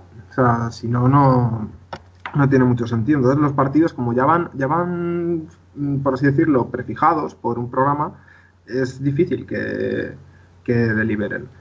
Entonces, ¿cómo se hace? Pues lógicamente desde mi punto de vista, la manera de, hacer esto, o sea, hay tantas experiencias de, foros ciudadanos participativos, de, Hans Harms, ¿no? que, Salva entrevistó, Fiskin también es un teórico sobre democracia deliberativa que ha trabajado mucho el tema. Mm, la chica esta, no me acuerdo el nombre de, de Princeton. Bueno, hay, hay, hay, hay muchos politólogos que están ahora viendo que la mejor manera de organizar una cámara deliberativa es pues, realizando sorteos sobre subgrupos. Entonces son grupos pequeños, no muy grandes, no de, menos de, de, 20 personas, 30 personas, y en estos grupos tienes un tamaño lo suficientemente pequeño como para que la gente no tenga vergüenza, hablar en público, y, van, y entre ellos intercambian ideas y al final pues se genera pues una especie de consenso, si es posible, hay veces que no, que habrá disenso, pero bueno, eh, digamos que es, importante que sobre la propuesta que sea se hayan planteado argumentos a favor, en contra, se hayan contrastado y haya habido ahí una, evolución. ¿no? Si, si me hablas de los partidos y del sistema de gobierno representativo, esto no, no existe. O sea, de hecho, los cambios que hay normalmente son en base a encuestas que a su vez tratan de ser representativas eh, porque se han generado con un muestreo aleatorio y porque dicen, no, es que si voy por aquí, mal. Entonces, mm, yo pienso que la clave es, utilizar las instituciones para organizar este tipo de, procesos deliberativos con la gente, de manera que sea representativa del municipio, de la comunidad autónoma, de la región, y, que, ese, y que el tipo de decisiones que salen de ahí se empiecen a, a tener en cuenta y se les empiece a dar valor en luego lo que, lo que se hace, las políticas que se acaban implementando luego. Sí, que queda claro. O sea, tú abogas por un por un sondeo, pero plenamente ciudadano, sin meter dentro ni, ni expertos, ni políticos, ni nada parecido. A ver, pienso que debería estar bien que si necesitan consultar expertos, se pueda hacer. ¿Sabes? Si yo no tengo ni puta idea de centrales nucleares, pues estaría bien que viniese un experto de los que está a favor y uno de los que está en contra. Y que me planteen los argumentos a favor y en contra. Pues ya entre nosotros, con la información que nos den, pues ya veremos. ¿Sabes? También, también es bueno que, para cuestiones técnicas la gente pueda asesorarse. Entiendo que, hay mm, cuestiones que son de un nivel de tecnicidad o sea, que, que pues si no, si no lo has estudiado muchísimo, pues no puedas, no puedas decidir, pero, mm, o pienses que no puedas decidir a priori, pero tras recibir esa información y estar deliberando el tiempo suficiente, tú acabas sabiendo de energías nucleares y tienes tu propia opinión, ¿sabes? Y mm. la has formado en colectivo discutiendo con otros. Entonces, pienso que ese tipo de, formación de, ideas o de opiniones eh, es muy valioso. Sí. Más rico. Eh, salva. Ah, sí, sí, Vicente, di. No, eso, que simplemente que me parece que es más rico que, lo que hay ahora. Salva, ¿cuál es tu opinión? Vale, vamos a ver. Eh, efectivamente, a ver por dónde arranco esto. Quiero llevaros también otro planteamiento que me parece clave. Además lo voy a enlazar con algo que antes en la intervención de Víctor, pues creo pertinente retomar que vuelvo a problematizar eh, sobre el tema del sorteísmo, es, decir, antes he problematizado sobre por qué lo veo una cosa tan maravillosa, ¿no? Porque, bueno, ya lo he explicado antes, no voy a repetirlo. Pero ahora lo que voy a intentar problematizar es precisamente no lo, eh, ¿cómo decirlo? los problemas que plantea el, el pero no tanto en su aplicación, sino en sus meras condiciones de posibilidad. Es decir, ¿es posible implementar un sorteísmo hoy en día en nuestras sociedades? Mm, no soy muy optimista, sinceramente. Soy un entusiasta del sorteísmo, eso sí, por lo que he explicado antes, pero no soy muy optimista y voy a tratar de explicarme. Tiene relación con esto que me estás, que, con lo que estás preguntando, Jesús, sobre el tema de la deliberación. Deliberar es maravilloso, o sea, decir, tú te pones a teorizar sobre eso y solo le puedes ver ventajas. Eso lo tenemos todos claro. Bueno, excepto los oligarcas o los intereses muy particulares que querrían que nadie discutiera precisamente para que no hubiera un criterio ciudadano fuerte que pudiera defender los intereses de las mayorías sociales. Eso es evidente. Y por eso de ahí esas dinámicas representativas oligárquicas que los intereses fácticos y los poderes fácticos, como se suele llamar, tratan de favorecer, desfavoreciendo todo lo que implique el desarrollo del sentimiento comunitario y la creación de foros de deliberación potente. Porque ese es el problema, es decir, deliberar está muy bien, pero ¿tenemos los foros para deliberar? ¿Somos capaces de crear foros de, deliberación eh, potentes, pertinentes, que sean procedentes, no solo para lo que tratan, sino cómo se articula y, con qué, gente los, conforma? Por eso el remunerar, o sea, como ha dicho antes Vicente, eh, en un politeya trajimos a Hans Harms. Hans Harms pues es un alemán que vino aquí a España e innovó en la aplicación de lo, que él llamaba NIPS, o sea, núcleos de intervención participativa. Eh, eh, se hacía por sorteismo, claro. por ejemplo, imagínate que quieres poner un polideportivo o sí, bueno, o, decidir si quieres un polideportivo o alguna otra infraestructura. Bueno, por poner un ejemplo, entonces tú haces un sorteo, un sorteo y el tipo lo que hacía era seleccionar a 100 personas y los agrupaba en cuatro grupos de 25. Él, por su propia experiencia empírica, llega a la conclusión de que los cuatro grupos de 25 personas llegan siempre a las mismas conclusiones, lo cual es muy potente, ¿eh? porque te está diciendo que con unas muestras relativamente bajas, pero que a las que les des la posibilidad de deliberar en los términos que decía Vicente, muy bien asesorados con tiempo y además remunerados por, digamos, compensarles el, esfuerzo y la dedicación, llegaba, llegabas a, conclusiones idénticas, muy parecidas, similares. A donde quiero ir con esto es a que no es sencillo crear esos foros de, deliberación. Los tienes que incentivar institucionalmente y remunerarlos económicamente. Ya. Y además, no todos los que vas a sortear te van a decir que sí. Vas a tener que hacer una lista de mil personas porque mucha gente no va a querer. ¿Cómo quiero ligar esto con el problema clave que he visto antes en, la última intervención de Víctor. Ha vuelto a retomar el cómo era la asamblea en Atenas, etcétera. Y que efectivamente los atenienses, pues bueno, participaban el 10%, Mm, efectivamente nunca sería muy fijo, tampoco sería totalmente variable, eso sería una cosa medio-medio. A lo mejor habría un 30 o 40% de gente, que, o a lo mejor un 60% de gente que participaba regularmente con una cierta periodicidad que a lo mejor no era a muy corto plazo en función de los temas. Pero tú en Atenas sí que tenías esa asamblea que sabía que tenía el poder. ¿no? Y esto, eh, Víctor creo que lo ha dejado claro, porque en última instancia la asamblea podía decidirlo todo ese poder decidirlo todo, aunque luego tú delegues, porque tú luego podías en la asamblea vetar o aceptar. Ese sentimiento de que la comunidad tiene el poder político, tiene ese derecho político, no solo civil para disfrutar libertades civiles, sino que tiene un derecho político que le da soberanía y poder real de intervención directa, siempre que así lo reivindique, eso es lo que hoy en día en nuestras sociedades no está tan claro que tengamos, ni muchísimo menos. Entonces, en la medida en que tú no tienes una base sociológica que, como he dicho antes, no tiene una autoimagen de sí mismo como un sujeto politizado, sino como un sujeto civilizado, lo cual es muy distinto. Entonces, ¿cómo vas a poder tú implementar el sorteísmo? Es decir, el sorteísmo, efectivamente, porque como decía Víctor, emerge como una solución a, las ansias y los problemas que esa asamblea eh, ateniense eh, siente y experimenta. Vale, yo tengo que delegar, pero ojito, no quiero oligarquías. Pero ¿por qué quiero delegar y no quiero oligarquías? Quiero delegar porque siento la necesidad operativa de hacerlo, pero como soy un sujeto colectivo empoderado, no voy a consentir que se me generen dinámicas oligárquicas. Entonces es cuando introduzco el sorteísmo. Ah, vale, pero ese sorteísmo digamos que ya está sobre una base sociológica de unos sujetos políticamente empoderados.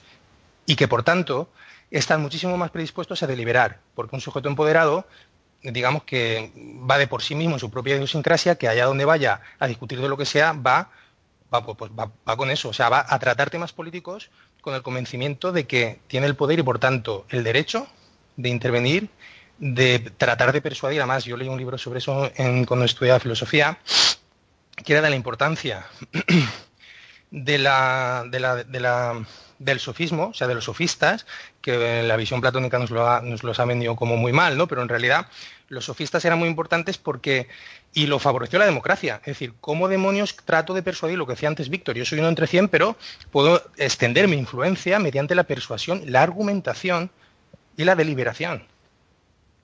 Entonces, esa democracia precisamente fue lo que mm, permitió que hubiera un desarrollo tremendo de la intelectualidad y de la racionalidad porque la deliberación implica eso, o sea, racionalidad, comunicación, racionalidad. Además, todo esto lo analiza Habermas muy bien, aunque llegue a conclusiones que yo no comparto del todo, pero eso es otro tema. El tema es que cómo ¿Cómo podemos analizar las, condiciones de posibilidad reales que tenemos hoy en día de establecer un sortismo? Pues bueno, ahí es donde yo soy pesimista. No tenemos una asamblea ciudadana, por decirlo así, em, colectiva, no tenemos ese sentimiento empoderado de un cúmulo de ciudadanos que nos, que, nos contamos a nosotros mismos como sujetos políticamente empoderados, que sintamos la necesidad de establecer un mecanismo como el sorteísmo. Ese es el problema que yo veo eh, fuerte.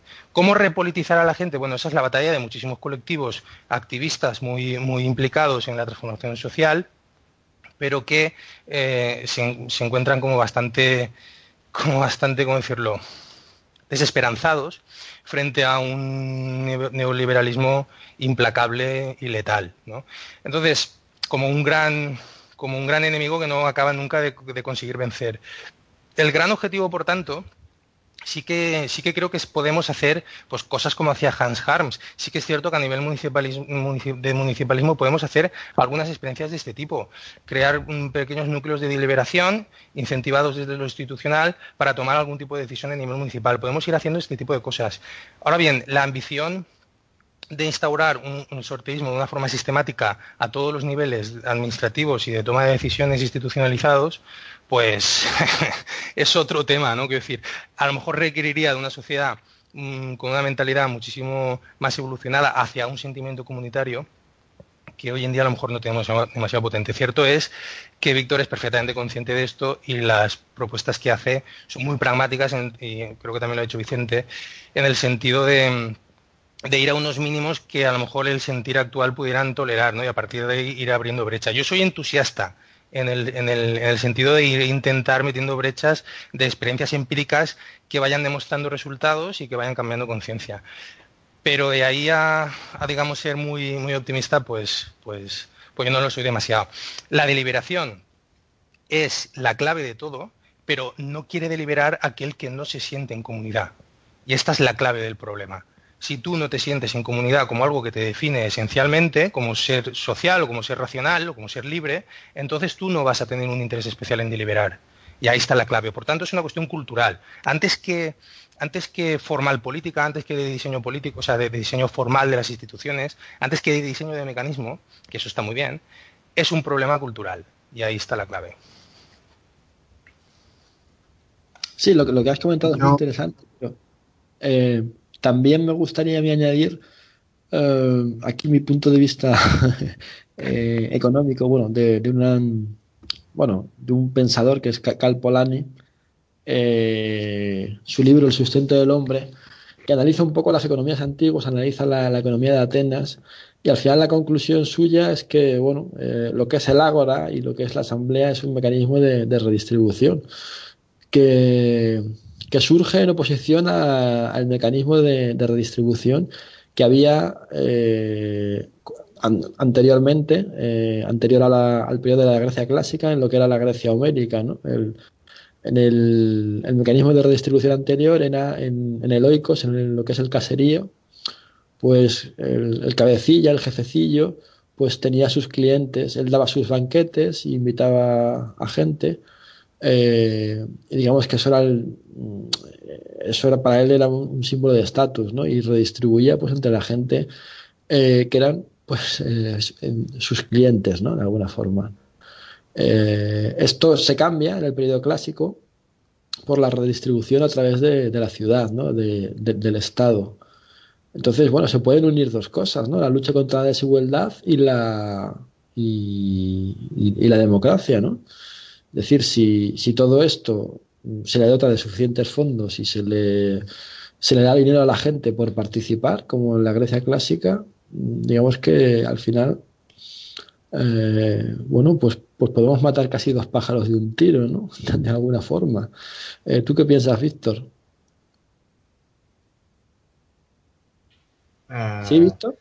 Sí, sí, no, em, no, a ver, sí, claro, claro, a ver, yo creo que, por eso digo que realmente sí que es, es que es lo que he comentado antes, que efectivamente como va vinculado lo económico a lo político, efectivamente, es decir, em, si se diera realmente esta especie de, revolución a, la ateniense en el siglo XXI, como digo, con todas eh, las cosas que tienen que, digamos, con todas las inclusiones de nuevas tecnologías, etcétera, que obviamente tendrías hoy día para poder hacer una serie de eh, usar una serie de mecanismos que te permitieran agregar agregar em, opiniones, deliberaciones también a nivel telemático, etcétera, que se pueden introducir más allá de lo que evidentemente llegaron a hacer los griegos, pues obviamente nosotros ahora contamos con más, más herramientas que nos permiten trabajar con cantidades y volúmenes de gente mayor. Pero más allá de eso, efectivamente, la idea básica sigue siendo la misma, es decir, tienes un problema económico que no está resolviendo el sistema actual y tienes unas soluciones políticas que al fin y al cabo con toda la sofisticación, como digo, que le meteríamos ahora, muestreo estadístico, todas estas cosas, antes no la tenían. Ellos simplemente metían los datos de ala, ¿no? Pero, pero ahora haríamos de forma mucho más sofisticada, pues, bueno, es decir, de hecho, como iniciaron en Islandia, que cuando sortearon aquellos mil ciudadanos, si la mujer eh, ama de casa decía que no, iban a buscar a otra persona que fuera también mujer ama de casa de 40 años, ¿sabes? Yo qué sé, ¿me entiendes, no? Es decir, básicamente al final eran desde un punto, se hacía de forma científica, ¿no? Porque querían reproducir en aquel foro los mil islandeses que representaran a los 300.000 que son, ¿no? Y, bueno, pues eh, lógicamente el rigor que, en que se lo miraban era mucho mayor. Esto, como digo, son métodos que, no existían en Atenas y aún así funcionaba, con lo cual, bueno, eh, hoy día haríamos las cosas con unos con los conocimientos actuales, eh, estadísticos y, de, y con las herramientas informáticas actuales, que por otra parte son herramientas a las que las nuevas, los jóvenes y las, bueno, los llamados millennials, ¿no? En los cuales, pues, creo que son todos los nacidos a partir del 81. Bueno, pues estas generaciones nuevas eh, tienen mucho más interiorizado, una manera de participación mucho más bidireccional, que se quieren que se les pregunte, quieren opinar, quieren valorarlo todo, es lo que están acostumbrados, con lo cual, de alguna manera, eh, el chip participativo ya es diferente en esas generaciones que no en las generaciones de nuestros padres, y ya no digamos de nuestros abuelos, en los cuales efectivamente están en ese encaje mucho más pasivo, mucho más de, bueno, de acostumbrados a que, a que decidan por ellos, ¿no? Y ellos sencillamente, pues pensar en quién, en quién creen que, que se lo va, que les va a resolver mejor los problemas, en vez de pensar en, cómo pueden resolverlos por sí mismos, ¿no? Un poco, pero esto es, es ese tema cultural y sociocultural que comenta Salva, muy bien dicho, efectivamente, y estoy muy de acuerdo, efectivamente, que hay toda una serie de gente que, bueno, una, gran cantidad, probablemente aún la mayoría,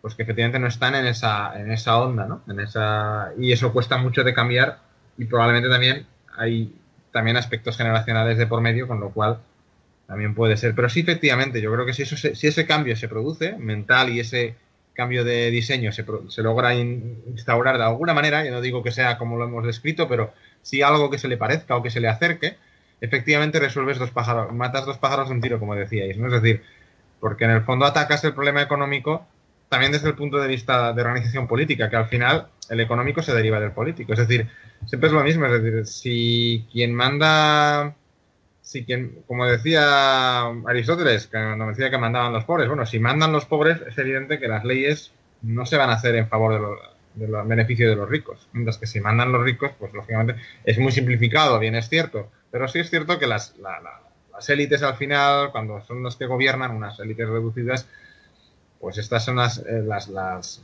digamos, las, las leyes, las medidas políticas que se tomen, evidentemente es muy poco probable que les perjudiquen. Lo normal es que justamente les beneficien. Y cuando estamos hablando de élites que son muy reducidas, que son ya al final una parte muy pequeña de la sociedad, eh, pues eh, ya han perdido totalmente con la conexión, como hemos dicho antes, con los partidos, que ya en un, si en un principio tuvieron sentido y eran una cosa que funcionaba, ahora bien es cierto que intentan surgir otras alternativas, pero, pero mm, no podemos caer de esa, de, esa idea de que es muy difícil evitar que con el diseño institucional actual eh, cualquier partido sometido al tiempo suficiente no acabe en las mismas dinámicas y sobre todo suficientemente distanciado de, los, de los representados como para que al final pues tome decisiones eh, completamente ajenas a su deseo. ¿no? Entonces eso, eso, es eso, que lo estamos viviendo y lo llevamos viviendo ya años y décadas, pues mm, efectivamente si eso termina y los representados toman decisiones, aunque no sean siempre ellos directamente, como ha dicho Salva, aceptan ciertas delegaciones, pero en cierto modo el diseño asegura que esas delegaciones vía sorteo, bien muestreado, también son correspondientes, son, eh, se corresponden a lo que ellos hubieran tomado de forma agregada otro, cualquier otro grupo, es decir, como ha dicho, ¿no? 20 eh, grupos del mismo tipo, eh, escogidos de la misma manera y con las mismas reglas y, metidos con la misma información suficiente, em, acaban decidiendo cosas muy similares, ¿no? y bueno, en definitiva, también se tomarían una serie de decisiones que a lo mejor no serían ni rojas o blancas, eso que he comentado antes de la volatilidad, ¿no? que serían decisiones quizá más, más de consenso. En ese sentido, ojo, el referéndum, que puede ser binario, también se puede hacer matizado. Y en eso me gustaría decir que justamente una asamblea que, puede, que pueda diseñar esas votaciones con todas las posibilidades, y ahí salva, tenemos el ejemplo de la votación de silla, donde hace una votación matizada, que no es un referéndum binario, y, y, resulta que efectivamente lo que se resuelve, o sea, la, respuesta que obtiene es una respuesta que no es extrema, sino que es una respuesta intermedia. Y eso es muy interesante porque eso es lo que nos encontraríamos muchas veces. No quiere decir que siempre fuera en el punto medio, pero podría estar más cerca de una o de otra lado, pero siempre encontraríamos respuestas más matizadas cuando deliberamos que no absolutos. Y bueno, esto que habéis comentado de la, educación, por ejemplo, pues en Finlandia abrieron un debate muy importante a lo mejor por eso tienen la, ley que tienen, ¿no? Y luego no la cambian cada dos por tres. Claro, aquí hay que abrir un debate, efectivamente. El sorteo nos puede ayudar a muchas cosas.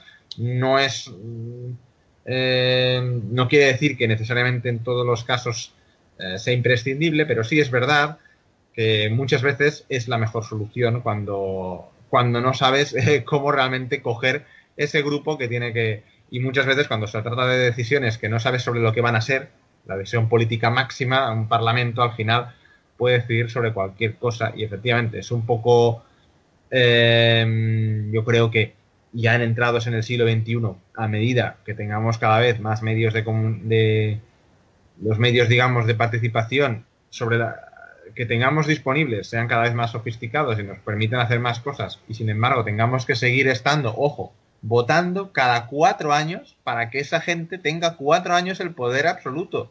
Es que parece mentira. O sea, así estamos. Eh, es muy heavy, dicho así, pero es que es, es lo que pasa. Fíjate, el, un claro caso de desfase ha sido la última legislatura. Prácticamente eh, después de la mayoría absoluta del Partido Popular, al año siguiente ya las encuestas le estaban dando lejos de la mayoría absoluta. Pero ¿qué pasa?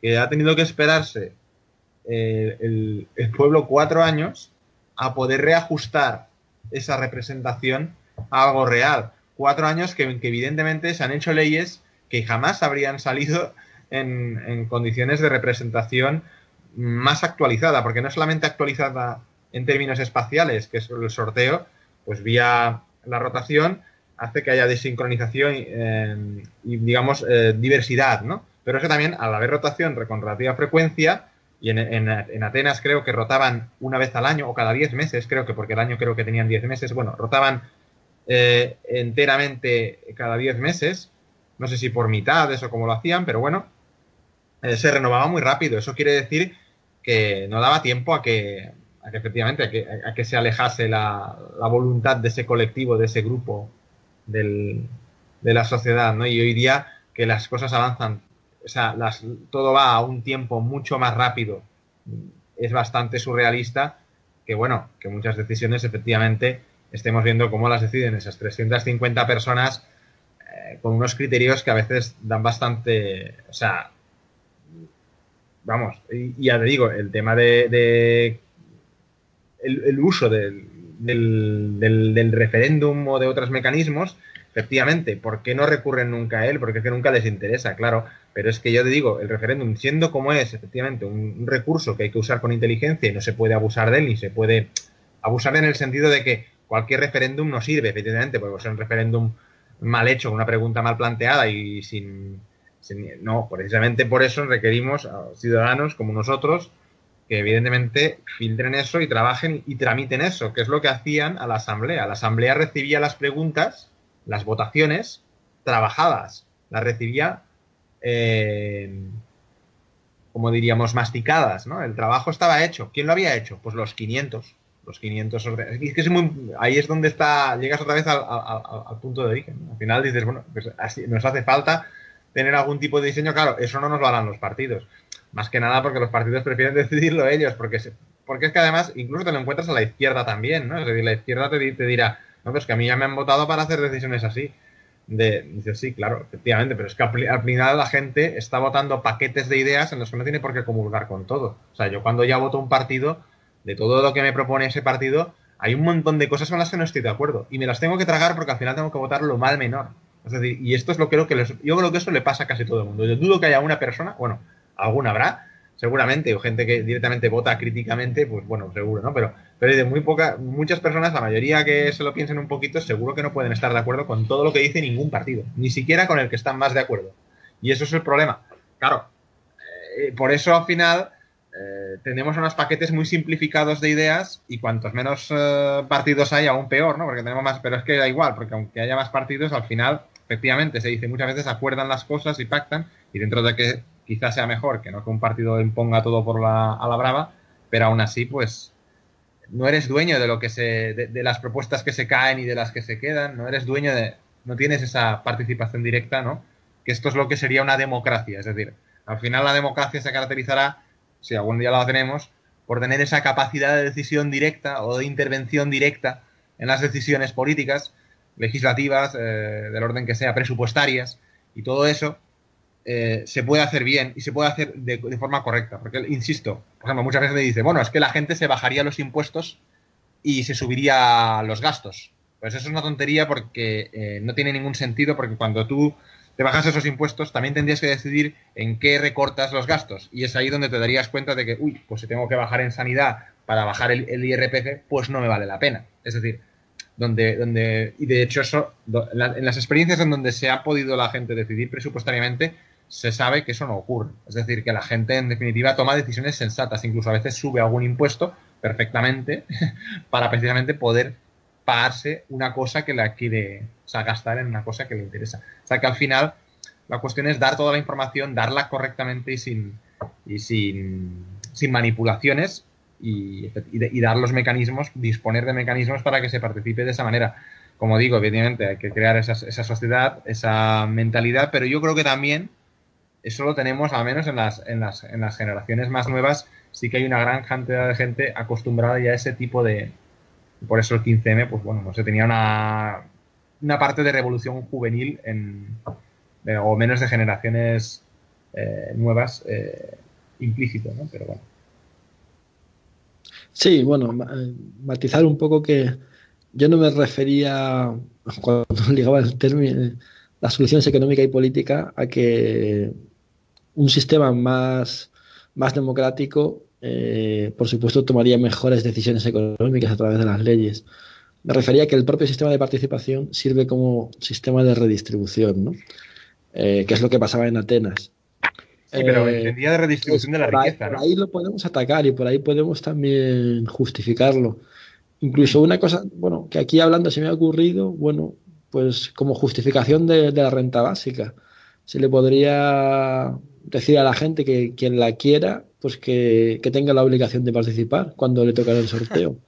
Y quien no la eh, quiera, pues que posiblemente no tenga, no tenga esa obligación, ¿no? Entonces, bueno, pues le daría una, una justificación que sería un pago eh, pues por unos derechos políticos o por unas obligaciones políticas. Decía Salva muy bien la palabra obligación.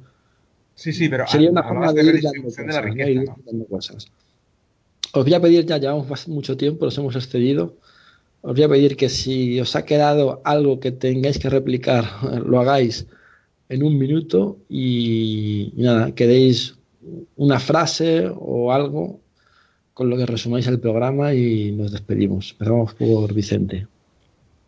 Vale, a ver, yo por, por dejarlo claro, una democracia es un sistema que, que trata de distribuir el poder lo máximo, al máximo nivel eh, que utiliza el sorteo porque incluye a los ciudadanos en la, en la, toma de decisiones, en la deliberación, pero que además eh, se caracteriza porque en todas las fases todos pueden intervenir. O sea, el sorteo es importante, pero como estábamos hablando antes de Suiza, Suiza se parece mucho a lo que sería una democracia avanzada porque el control del flujo legislativo lo tienen vía ILPs, vía referéndums vinculantes, ¿no?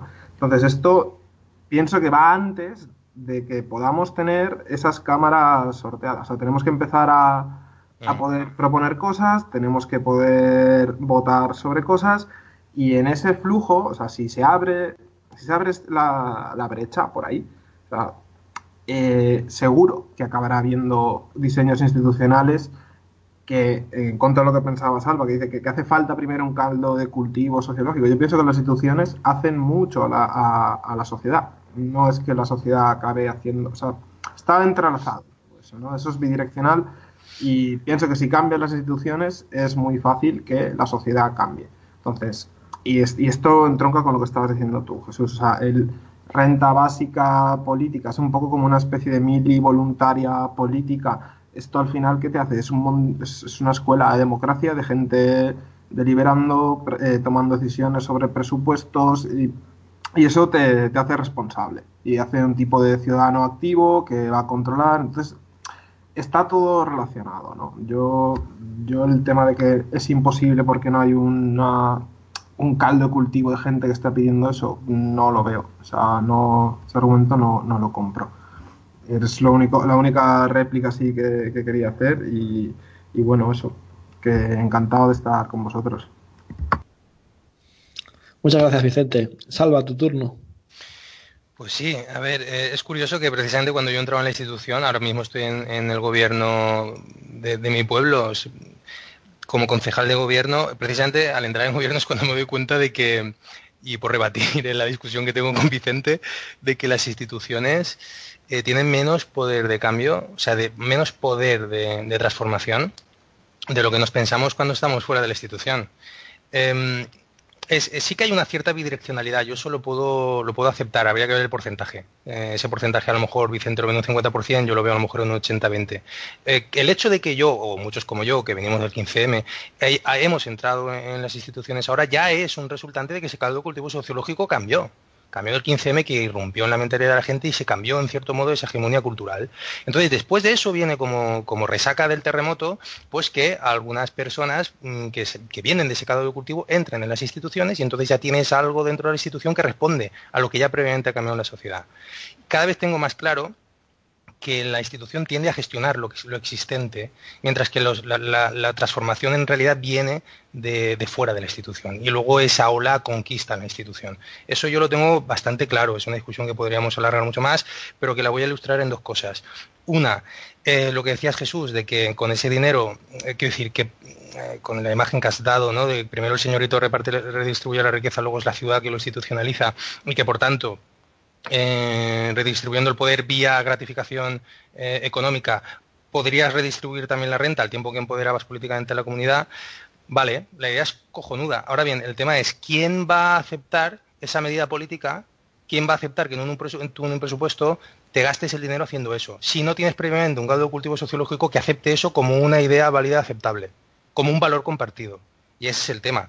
Y también, em, para ilustrar esto, lo que decía em, Víctor de los millennials, creo que ha dicho, ¿no? Que según él, a, partir de, los nacidos en el 81, pues que quieren más interacción, vale, pero habría que ver qué tipo de interacción. Si quieren un tipo de interacción neoliberal, yo desde mi ordenador, sin necesidad de entrar en una deliberación y simplemente poder votar, pipipa, pero es que votar no es deliberar, y como hemos dicho antes, la clave aquí es la deliberación y ese, desarrollo de sentimiento comunitario. No digo que, eh, no, pretendo caricaturizar lo que ha dicho los millennials Víctor. Lo que digo es que el peligro está ahí. Y por tanto, ya con esto finalizo, eh, y retomando lo del principio de mi esta última intervención, la cuestión está en la batalla cultural. Cada vez lo tengo más claro y te lo digo desde dentro de una institución que aunque sea de bajo, de bajo perfil, no estoy en una diputación, no estoy en una consellería y muchísimo menos en un gobierno o sea, una considera, me refiero a un gobierno autonómico, ni muchísimo menos un gobierno nacional, pero yo creo que ya lo atisbo con cierta claridad, la presión que hay eh, para las instituciones desde la sociedad es muchísimo mayor de lo que nos pensamos cuando estamos fuera, de lo que se percibe cuando estás dentro. Y cuando estás dentro, la gestión de lo existente se te come. Y el espacio que tú tienes para la transformación no es tanto como tú hubieras querido imaginar. Por tanto, eh, la lucha que puedes establecer desde dentro de la institución para cambiar dinámicas sociales, hay que hacerlo, hay que estar ahí, por eso mm, Vicente sí que yo digo, te lo he dicho, antes, hay que abrir la brecha, hay que hacer núcleos de integración participativa, hay que intentar abrir esa brecha para intentar, en la medida en que yo sí que te concedo que hay un porcentaje de bidireccionalidad, pues estar ahí siguiendo con el activismo, aunque sea dentro de una institución. Pero la verdadera batalla está en la lucha de las ideas y por eso pues reivindico toda la reflexión que hay alrededor de un autor como Gramsci y, la lucha por la hegemonía cultural, que eso es lo que realmente transforma, las ideas es lo que transforma realmente las cosas. La política viene después y hay que ponerla al servicio de esa transformación. Víctor, tu turno y bueno, sí, pues, pues nada, muy bien. Estoy de acuerdo con, sí, sí, estoy de acuerdo con lo que dice Salva, efectivamente, de que creo que sí que es verdad que el cambio uh, tiene que venir primero, sobre todo en gran, en gran medida desde fuera. Pero decir que efectivamente, en gran medida, como bien han dicho, ya ha empezado eh, desde el 15M y probablemente incluso un poco antes, pero sí que el 15M marca ese punto de inflexión en el que efectivamente empieza a venir una nueva manera de, pensar y de hecho el 15M nosotros somos esos, eh, al menos está hecho de esos millennials o esas personas ¿no? que, que sí que no ya no nos, no nos guiamos bajo los mismos parámetros y sobre todo porque quizá también va ligado a ese nuevo, mm, digamos, a que, tenemos otras, otras fuentes de información, afortunadamente, más allá de las, de las fuentes que están controladas por, el, por, el, por, el, establishment y que al final pues lo que hacen es crear esas, eh, digamos, esa información restringida que de alguna manera mantiene culturalmente anquilosada la sociedad. Por tanto, eh, en, en, ese sentido, yo creo que se están rompiendo ciertas barreras y bueno, soy semi-optimista, no quiero ser súper optimista porque efectivamente queda mucho por recorrer, pero también es cierto que se están rompiendo bastantes barreras culturales y bueno, a, ya te digo, a medio plazo pues es posible que vayamos viendo eh, que se aceptan cosas eh, que ahora no, ahora pueden que puede que no que aún parezcan eh, muy quiméricas, ¿no? Pero sí es cierto que, mientras, sobre todo mientras no se resuelve el problema, el problema de fondo, el problema de, efectivamente de distribución, como bien ha comentado habéis, comentado antes, pues eh, esto va a estar ahí y es la ventana de oportunidad abierta, digamos, a que se cambie, a que se, a que se cambie la manera, la gobernanza, la forma de, gobernarse de la sociedad. Yo creo que sí que eso es posible y, insisto, relacionado eso con, eh, con las nuevas formas de comunicarse y de, entender la, política que yo creo que ya está cambiando. Y, todo lo que estamos viendo aún es convulso, aún es borroso, pero seguro que, llegará a alguna parte dentro de unos años. Veremos cosas que ahora no, somos capaces de, de atisbar. Pues muchas gracias a todos por estar aquí y bueno, para concluir, decirle a los oyentes que si el sistema está en crisis, pues hay que cambiar, hay que hacer un cambio de sistema. Y bueno, la forma de cambiarlo es, es unirnos y actuar para hacerlo. Mm, hay que reflexionar sobre ello, hay que saber dónde unirnos. Una, una de esas partes es la, la, batalla cultural, como bien ha dicho Salva, y precisamente en eso está Colectivo Burbuja, que es una asociación y que os podéis, podéis colaborar con ella. Eh, buenas noches y buena suerte. Un abrazo, don Jesús. Chao.